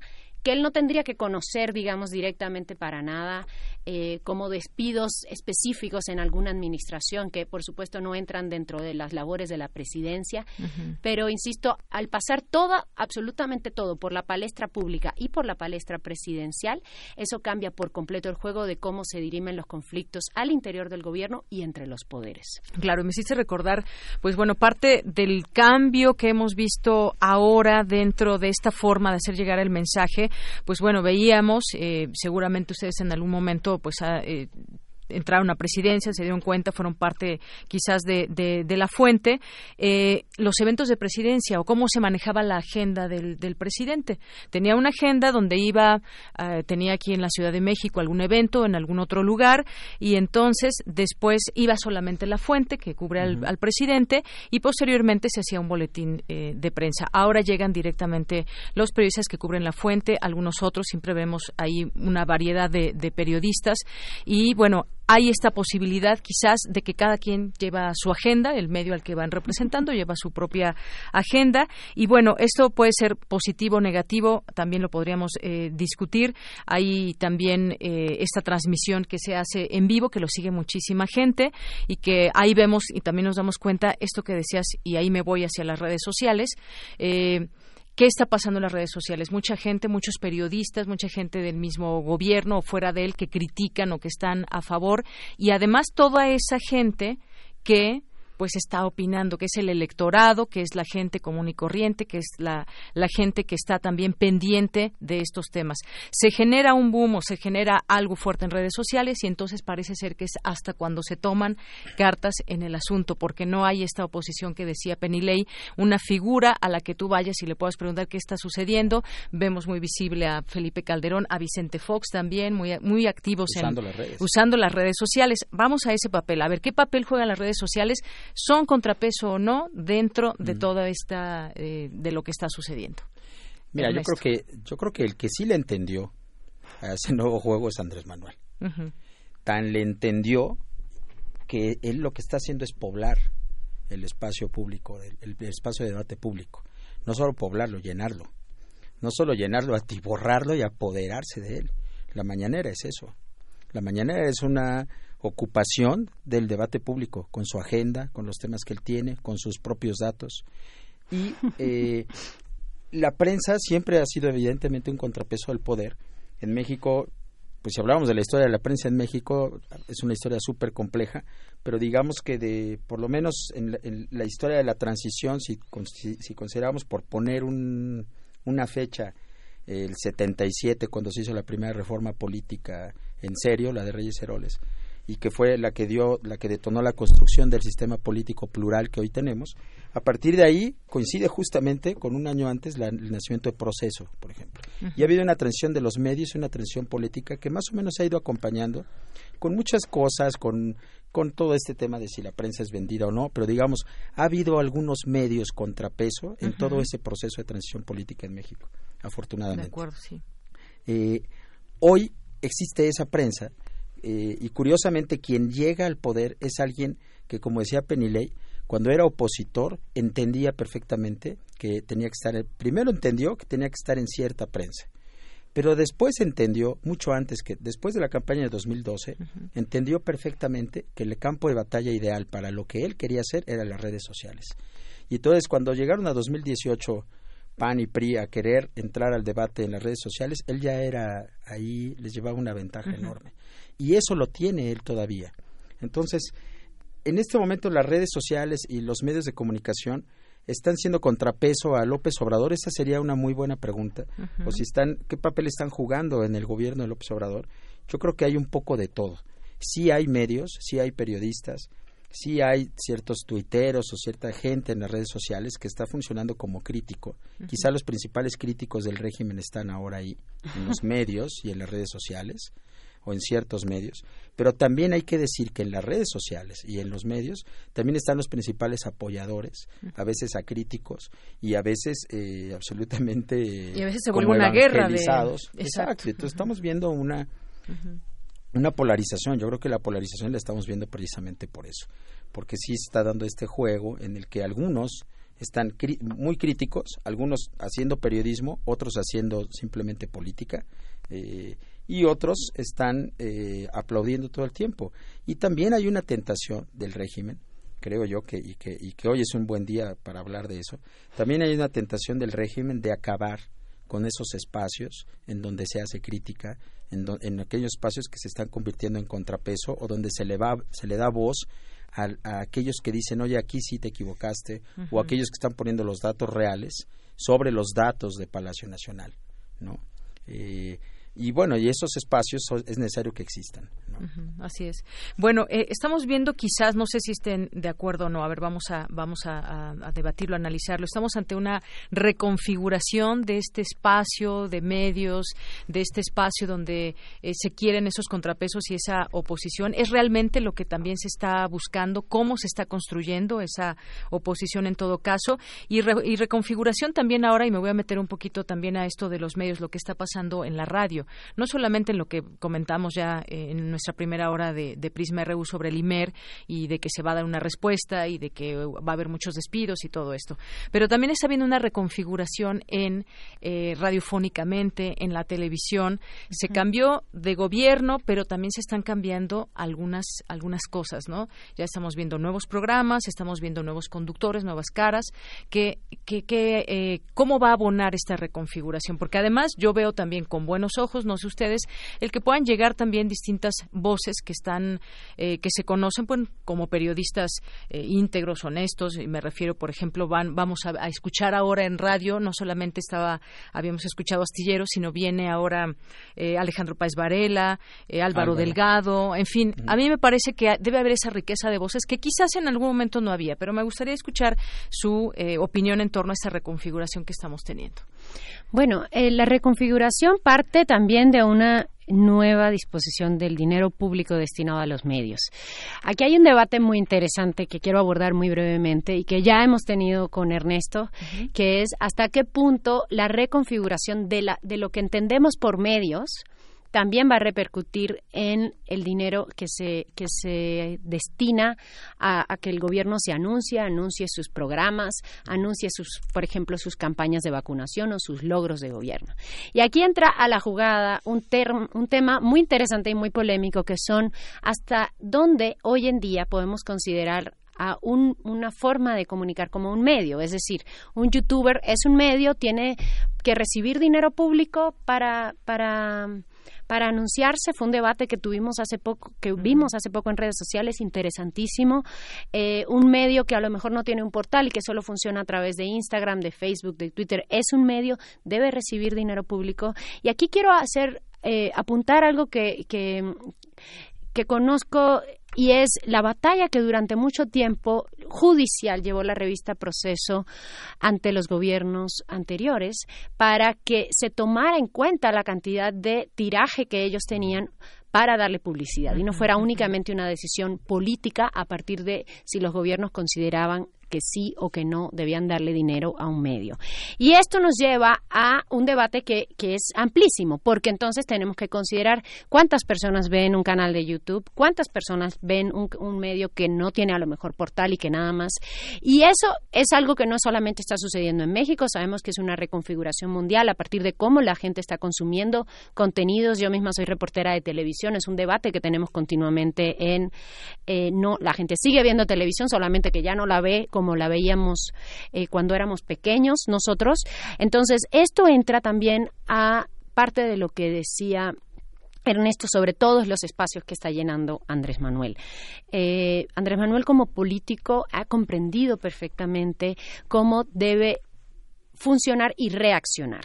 Y aquí tenemos varios ejemplos. La reacción de hoy del gobierno, al, parecer, reculando respecto a, los recortes en el IMER, la reacción que ha tenido cuando algunos periodistas lo han eh, confrontado con algunos temas en particular y el gobierno ha reculado, y la respuesta de las personas eh, que están eh, apoyando el gobierno, que son muchísimas, dicen, esto muestra que este gobierno es distinto, porque este gobierno recula, porque este gobierno va a buscar cosas que antes no se buscaban. Recordemos que también venimos de una de dos administraciones en las cuales tú nunca podías preguntar prácticamente nada en las conferencias de prensa. Se, mal llamadas conferencias de prensa, pero era uno llegar y ellos hacían su, su, mensaje, y se paraban y se iban. Entonces, también debemos em, considerar que estamos teniendo un nuevo debate público y que estamos teniendo respuesta porque por primera vez los periodistas estamos públicamente preguntando, para empezar. Hace poco yo recordaba una columna que escribí hace un par de años basada en un reporte que había hecho Ciro Gómez Leiva de una reunión privada que habían tenido algunos periodistas con Peña Nieto. Eso que en ese momento era la normalidad que se eligieran algunos periodistas para tener una reunión privada con el presidente, ahora nos parecería una aberración, porque ahora consideramos que cualquier periodista puede ir a hacer cualquier pregunta al presidente de la mañanera, incluido si Juan Gabriel está vivo. Entonces, o cualquier cosa, los precios de Pemex, la reconfiguración de la deuda, cualquier tema. Eso implica, eso implica para el presidente también un desgaste tremendo, porque, insisto, el presidente no está obligado a saber todos y cada uno de los detalles de lo que pasa en un país de 120, más de 120 millones de habitantes. Entonces, todo este juego lo que permite es que la prensa tenga nuevas voces y en la, y en las redes sociales se dé algo que no se daba antes, porque recordemos que tanto en 2006 como en 2012, los presidentes que oficialmente ganaron, ganaron con un margen pequeño de ventaja. Pero ahora, y es eh, dicho en lenguaje común, sería todos le pegábamos a la misma piñata. Entonces, si uno criticaba a Peña Nieto, lo que tenías era un montón de aplausos porque era un presidente que tenía un margen de popularidad probada muy bajo. Ahora, ¿qué pasa si tú haces una crítica a un presidente que tiene un margen de popularidad muy alto? Bueno, pues eso hace que la gente responda. Y no creo yo que en todos, en todos los casos, como dicen, sean trolls o sean pagados. Yo creo que hay mucha gente que auténticamente defiende el gobierno por el que votaron. Eso no significa que la prensa deba dejar de hacer su trabajo y de hacer preguntas. Y me parece que lo más importante en este momento es eh, preguntarnos ciertas cosas que son muy relevantes. Y aquí eh, quiero dar la palabra, eh, si me permites, a, Ernesto, por si él quiere agregar otras que él ve, pero yo veo que a veces estamos tan metidos en el debate de yo te dije, tú me dijiste, el del INE le respondió a Andrés y Andrés responde en la mañanera y todo este juego que Andrés practicó muy bien como jefe de gobierno y que ahora está eh, utilizándolo de, manera muy, muy destacada como presidente, y es qué es lo que está pasando afuera, es decir, qué está pasando con las comunidades indígenas, qué está pasando con los grandes proyectos de explotación, qué está pasando con los grandes proyectos de esta administración y dónde están sacando dinero para, para conseguirlo, y qué está pasando al interior de la propia administración, y este es el tema que quiero dejarle a Ernesto, eh, con la doble, cierta doble moral que se está, que se está gestando cuando un funcionario de gobierno no puede vivir de acuerdo a su propio sueldo porque cualquier cosa está tachada como FIFI cualquier cosa es sospechosa de, haber sido producto de un acto de corrupción. Así es, sí, le cedo la palabra a Ernesto solamente dentro de esto un rápido paréntesis con respecto a lo mismo. Entiende, decías, decía Ernesto, el mensaje, el presidente López Obrador en las redes sociales y entiende, lo entendió desde hace mucho tiempo y bueno, tomó ventaja. ¿Este mensaje se entenderá también al interior de la administración? También sería una, una buena pregunta porque mm. pues está rodeado de todo un equipo que pues también de ese equipo se esperan respuestas, que todo va a recaer a una cabeza, pero hay un equipo muy grande. Es un equipo muy grande y en el que no es homogéneo, aunque nos hicieron pensar un tiempo que es homogéneo. Yo lo que estoy viendo es que, a ver, López Obrador ya se está dando cuenta de que fue un error, quizá, eh, ser solamente él. Yo empiezo a ver que empieza a soltar ya a los del gabinete y les empieza a decir, oigan, pues también ustedes váyanse haciendo responsables de las decisiones, porque efectivamente no puede él estar al 100 en todos los asuntos y no todos los asuntos tendrían que ser responsabilidad de él. ¿no? El Sargazo y la Semarnat, por ejemplo. Sí, o sea, quizá ahí tendría que salir el Medio Ambiente, hablar de eso, en fin. Pero lo que sí estamos viendo es que los, los disidentes adentro del gobierno, los contrapesos internos, se terminan yendo. A ver, Germán Martínez dejó una carta que hay que releerla, mm. porque lo que está haciendo él es cuestionar el modelo de gobierno de López Obrador. Esta centralización de decisiones, este asunto de la austeridad, de, tope contra lo que tope, en fin, lo cuestionó. La renuncia de hace poco en el Instituto Nacional de Migración también es una pena, ¿no? Es decir, estamos viendo ya algunos casos de gente que empieza a no sentirse tan cómoda en ese en ese esquema de gobierno de alguien que se ve que no le encantan los contrapesos. Eh, pero yo quisiera hacer una distinción respecto a lo que decía Penilei. Los medios tenemos que, y los periodistas tenemos que tener muy claro una cosa. Nosotros somos para, estamos para criticar al poder, sea del PRI, del PAN, de Morena o de quien sea, pero no somos oposición política. Los medios no somos oposición. Y yo creo que al país sí le va a hacer falta una oposición sí le está haciendo falta una oposición, porque los medios, los activistas, las redes sociales, pues esos somos mecanismos de expresión, o sea, los periodistas estamos para darle voz, como dice Penilei, a, las, a la mujer que sufre porque se le cerró una estancia infantil, o a, quien no le gustó porque tuvo un abuso de la Guardia Nacional, o a quien critique las ciertas, ciertas cosas de la... De o, yo, yo, yo, hablé, yo hablé con varios funcionarios la semana pasada que me decían, es que yo soy, uno me decía, yo soy diputado, gano más de 80 mil pesos y no puedo ir al Palacio de Hierro a comprar ni unos chocolates porque de inmediato me, me, tunden y es un dinero bien habido. Yo me lo gané con mi sueldo. No puedes ir a un restaurante. Entonces, ¿qué está pasando también adentro de la administración? no, no lo hemos reportado lo suficiente. y, bueno, y, otros que también simulan mucha austeridad y que a la mera hora no. A no. Habrá, date una vuelta al Palacio Nacional y yo sigo viendo Land Rovers y una Suburban y, o sea, y son de funcionarios. Entonces, también habrá que ver a ver si no es si, si es la austeridad realmente está siendo tan tan tan austeridad como como el presidente sí la ejerce, y no, sé, no vaya a ser que por ahí haya alguien que no sea tan austero. Pero sí quisiera yo distinguir eso. ¿eh? Sí. La oposición no puede estar en los medios. La oposición política se tiene que articular y tendría que haber un movimiento opositor político formal por los cauces legales de la oposición. Los medios estamos para estar señalando, para estar echando luz sobre las cosas que están mal. Oye, nos, nos quedan tres minutos, pero justamente me da pie todo este comentario que hacías por este bloque que se hizo anti López Obrador, políticos, intelectuales, empresarios. Quieren hacer un equilibrio en la vida política. Están figuras muy conocidas del PRD, Fernando Belauzarán, los Chuchos y demás. ¿Esta es la oposición que, que se requiere? ¿Cómo ven ustedes este grupo que se ha formado? Como futuro 21. Me volteó a ver Penilei como diciendo, vas. Voy y así ya le doy la palabra para que ella Tiene, un minuto cada quien. Okay. ok. A ver, cuando yo veo ahí a los chuchos, cuando yo veo ahí a Gabriel Cuadri, cuando yo veo ahí a Rubén Aguilar, yo veo muchos eh, personajes que estuvieron en la campaña de, de, Ricardo Anaya, por ejemplo. ¿no? Y mucha gente que no tuvo cabida en otros proyectos políticos. El, eh, quieren subirse o meterse al cascarón del PRD y articular un nuevo partido. Eso es lo que entiendo, porque incluso el PRD salió a decir, les damos el logotipo, les damos el registro como partido nacional, adelante. Puede ser interesante, pero eh, yo también pienso, a ver, insisto en mi punto, el primero de julio había tres proyectos de gobierno a debate. ¿Dónde están los otros dos? Es que también, digo, decir que Andrés Manuel es este muy autoritario, qué sé yo, es muy fácil. ¿Por qué? Porque el que no le gusten los contrapesos a la oposición, pues sí es muy fácil decirlo, pero ¿dónde está la oposición? Claro. ¿Dónde están los otros ¿Hay intereses personales, proyectos personales o hay legítimamente un interés por México? Esa sería la, la eh, pregunta para ¿Por este parte de Andrés? ¿no? por parte de este ah, grupo. por parte de este grupo. Futuro 21. Digo, ese, Lo que, personajes de, que extrañan el hueso, extrañan el hueso. eso, está claro. Yo, yo pienso que al final... Eh, Así como en el amor, lo que hablan son las acciones. O sea, ellos pueden hacer juntarse como quieran, eh, anunciar lo que quieran, hacer todos los desplegados que quieran, pero al final lo que lo que vamos a y por eso me parece al, principio yo hablaba de, del seguimiento no de la parte periodística que también ha tenido trabajos destacados sino de la parte de los litigios estratégicos que está haciendo mexicanos contra la corrupción.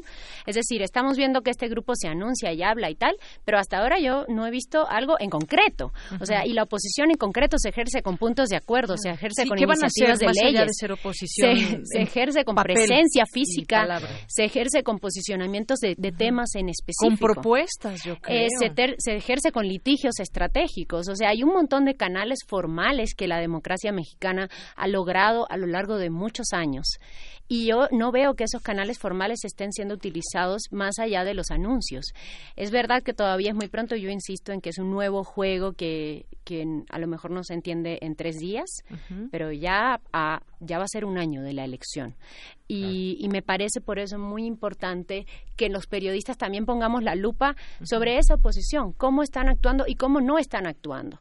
Ni siquiera estamos seguros de cuántas iniciativas están presentando. Fue muy interesante cómo ellos negociaron en la, en, la, en, la, en la reforma de todo lo que iba a ser ahora para presión preventiva oficiosa y cuáles delitos iban a poner. Es, es de verdad de caso de ejemplo la forma como se negociaron esos delitos.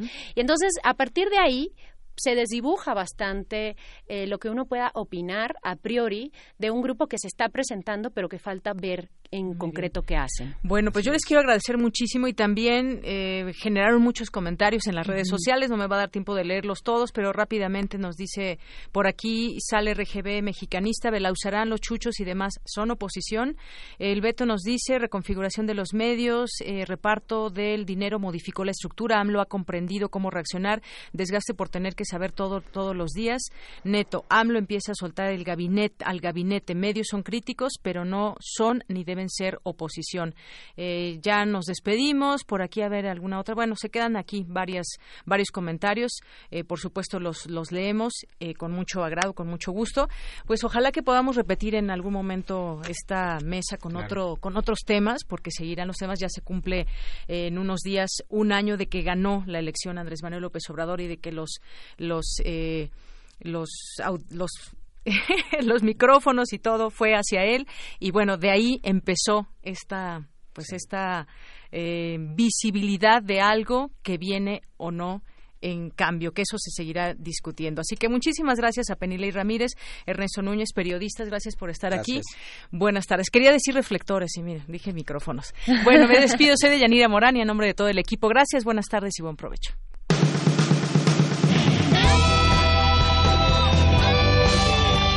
Prisma RU.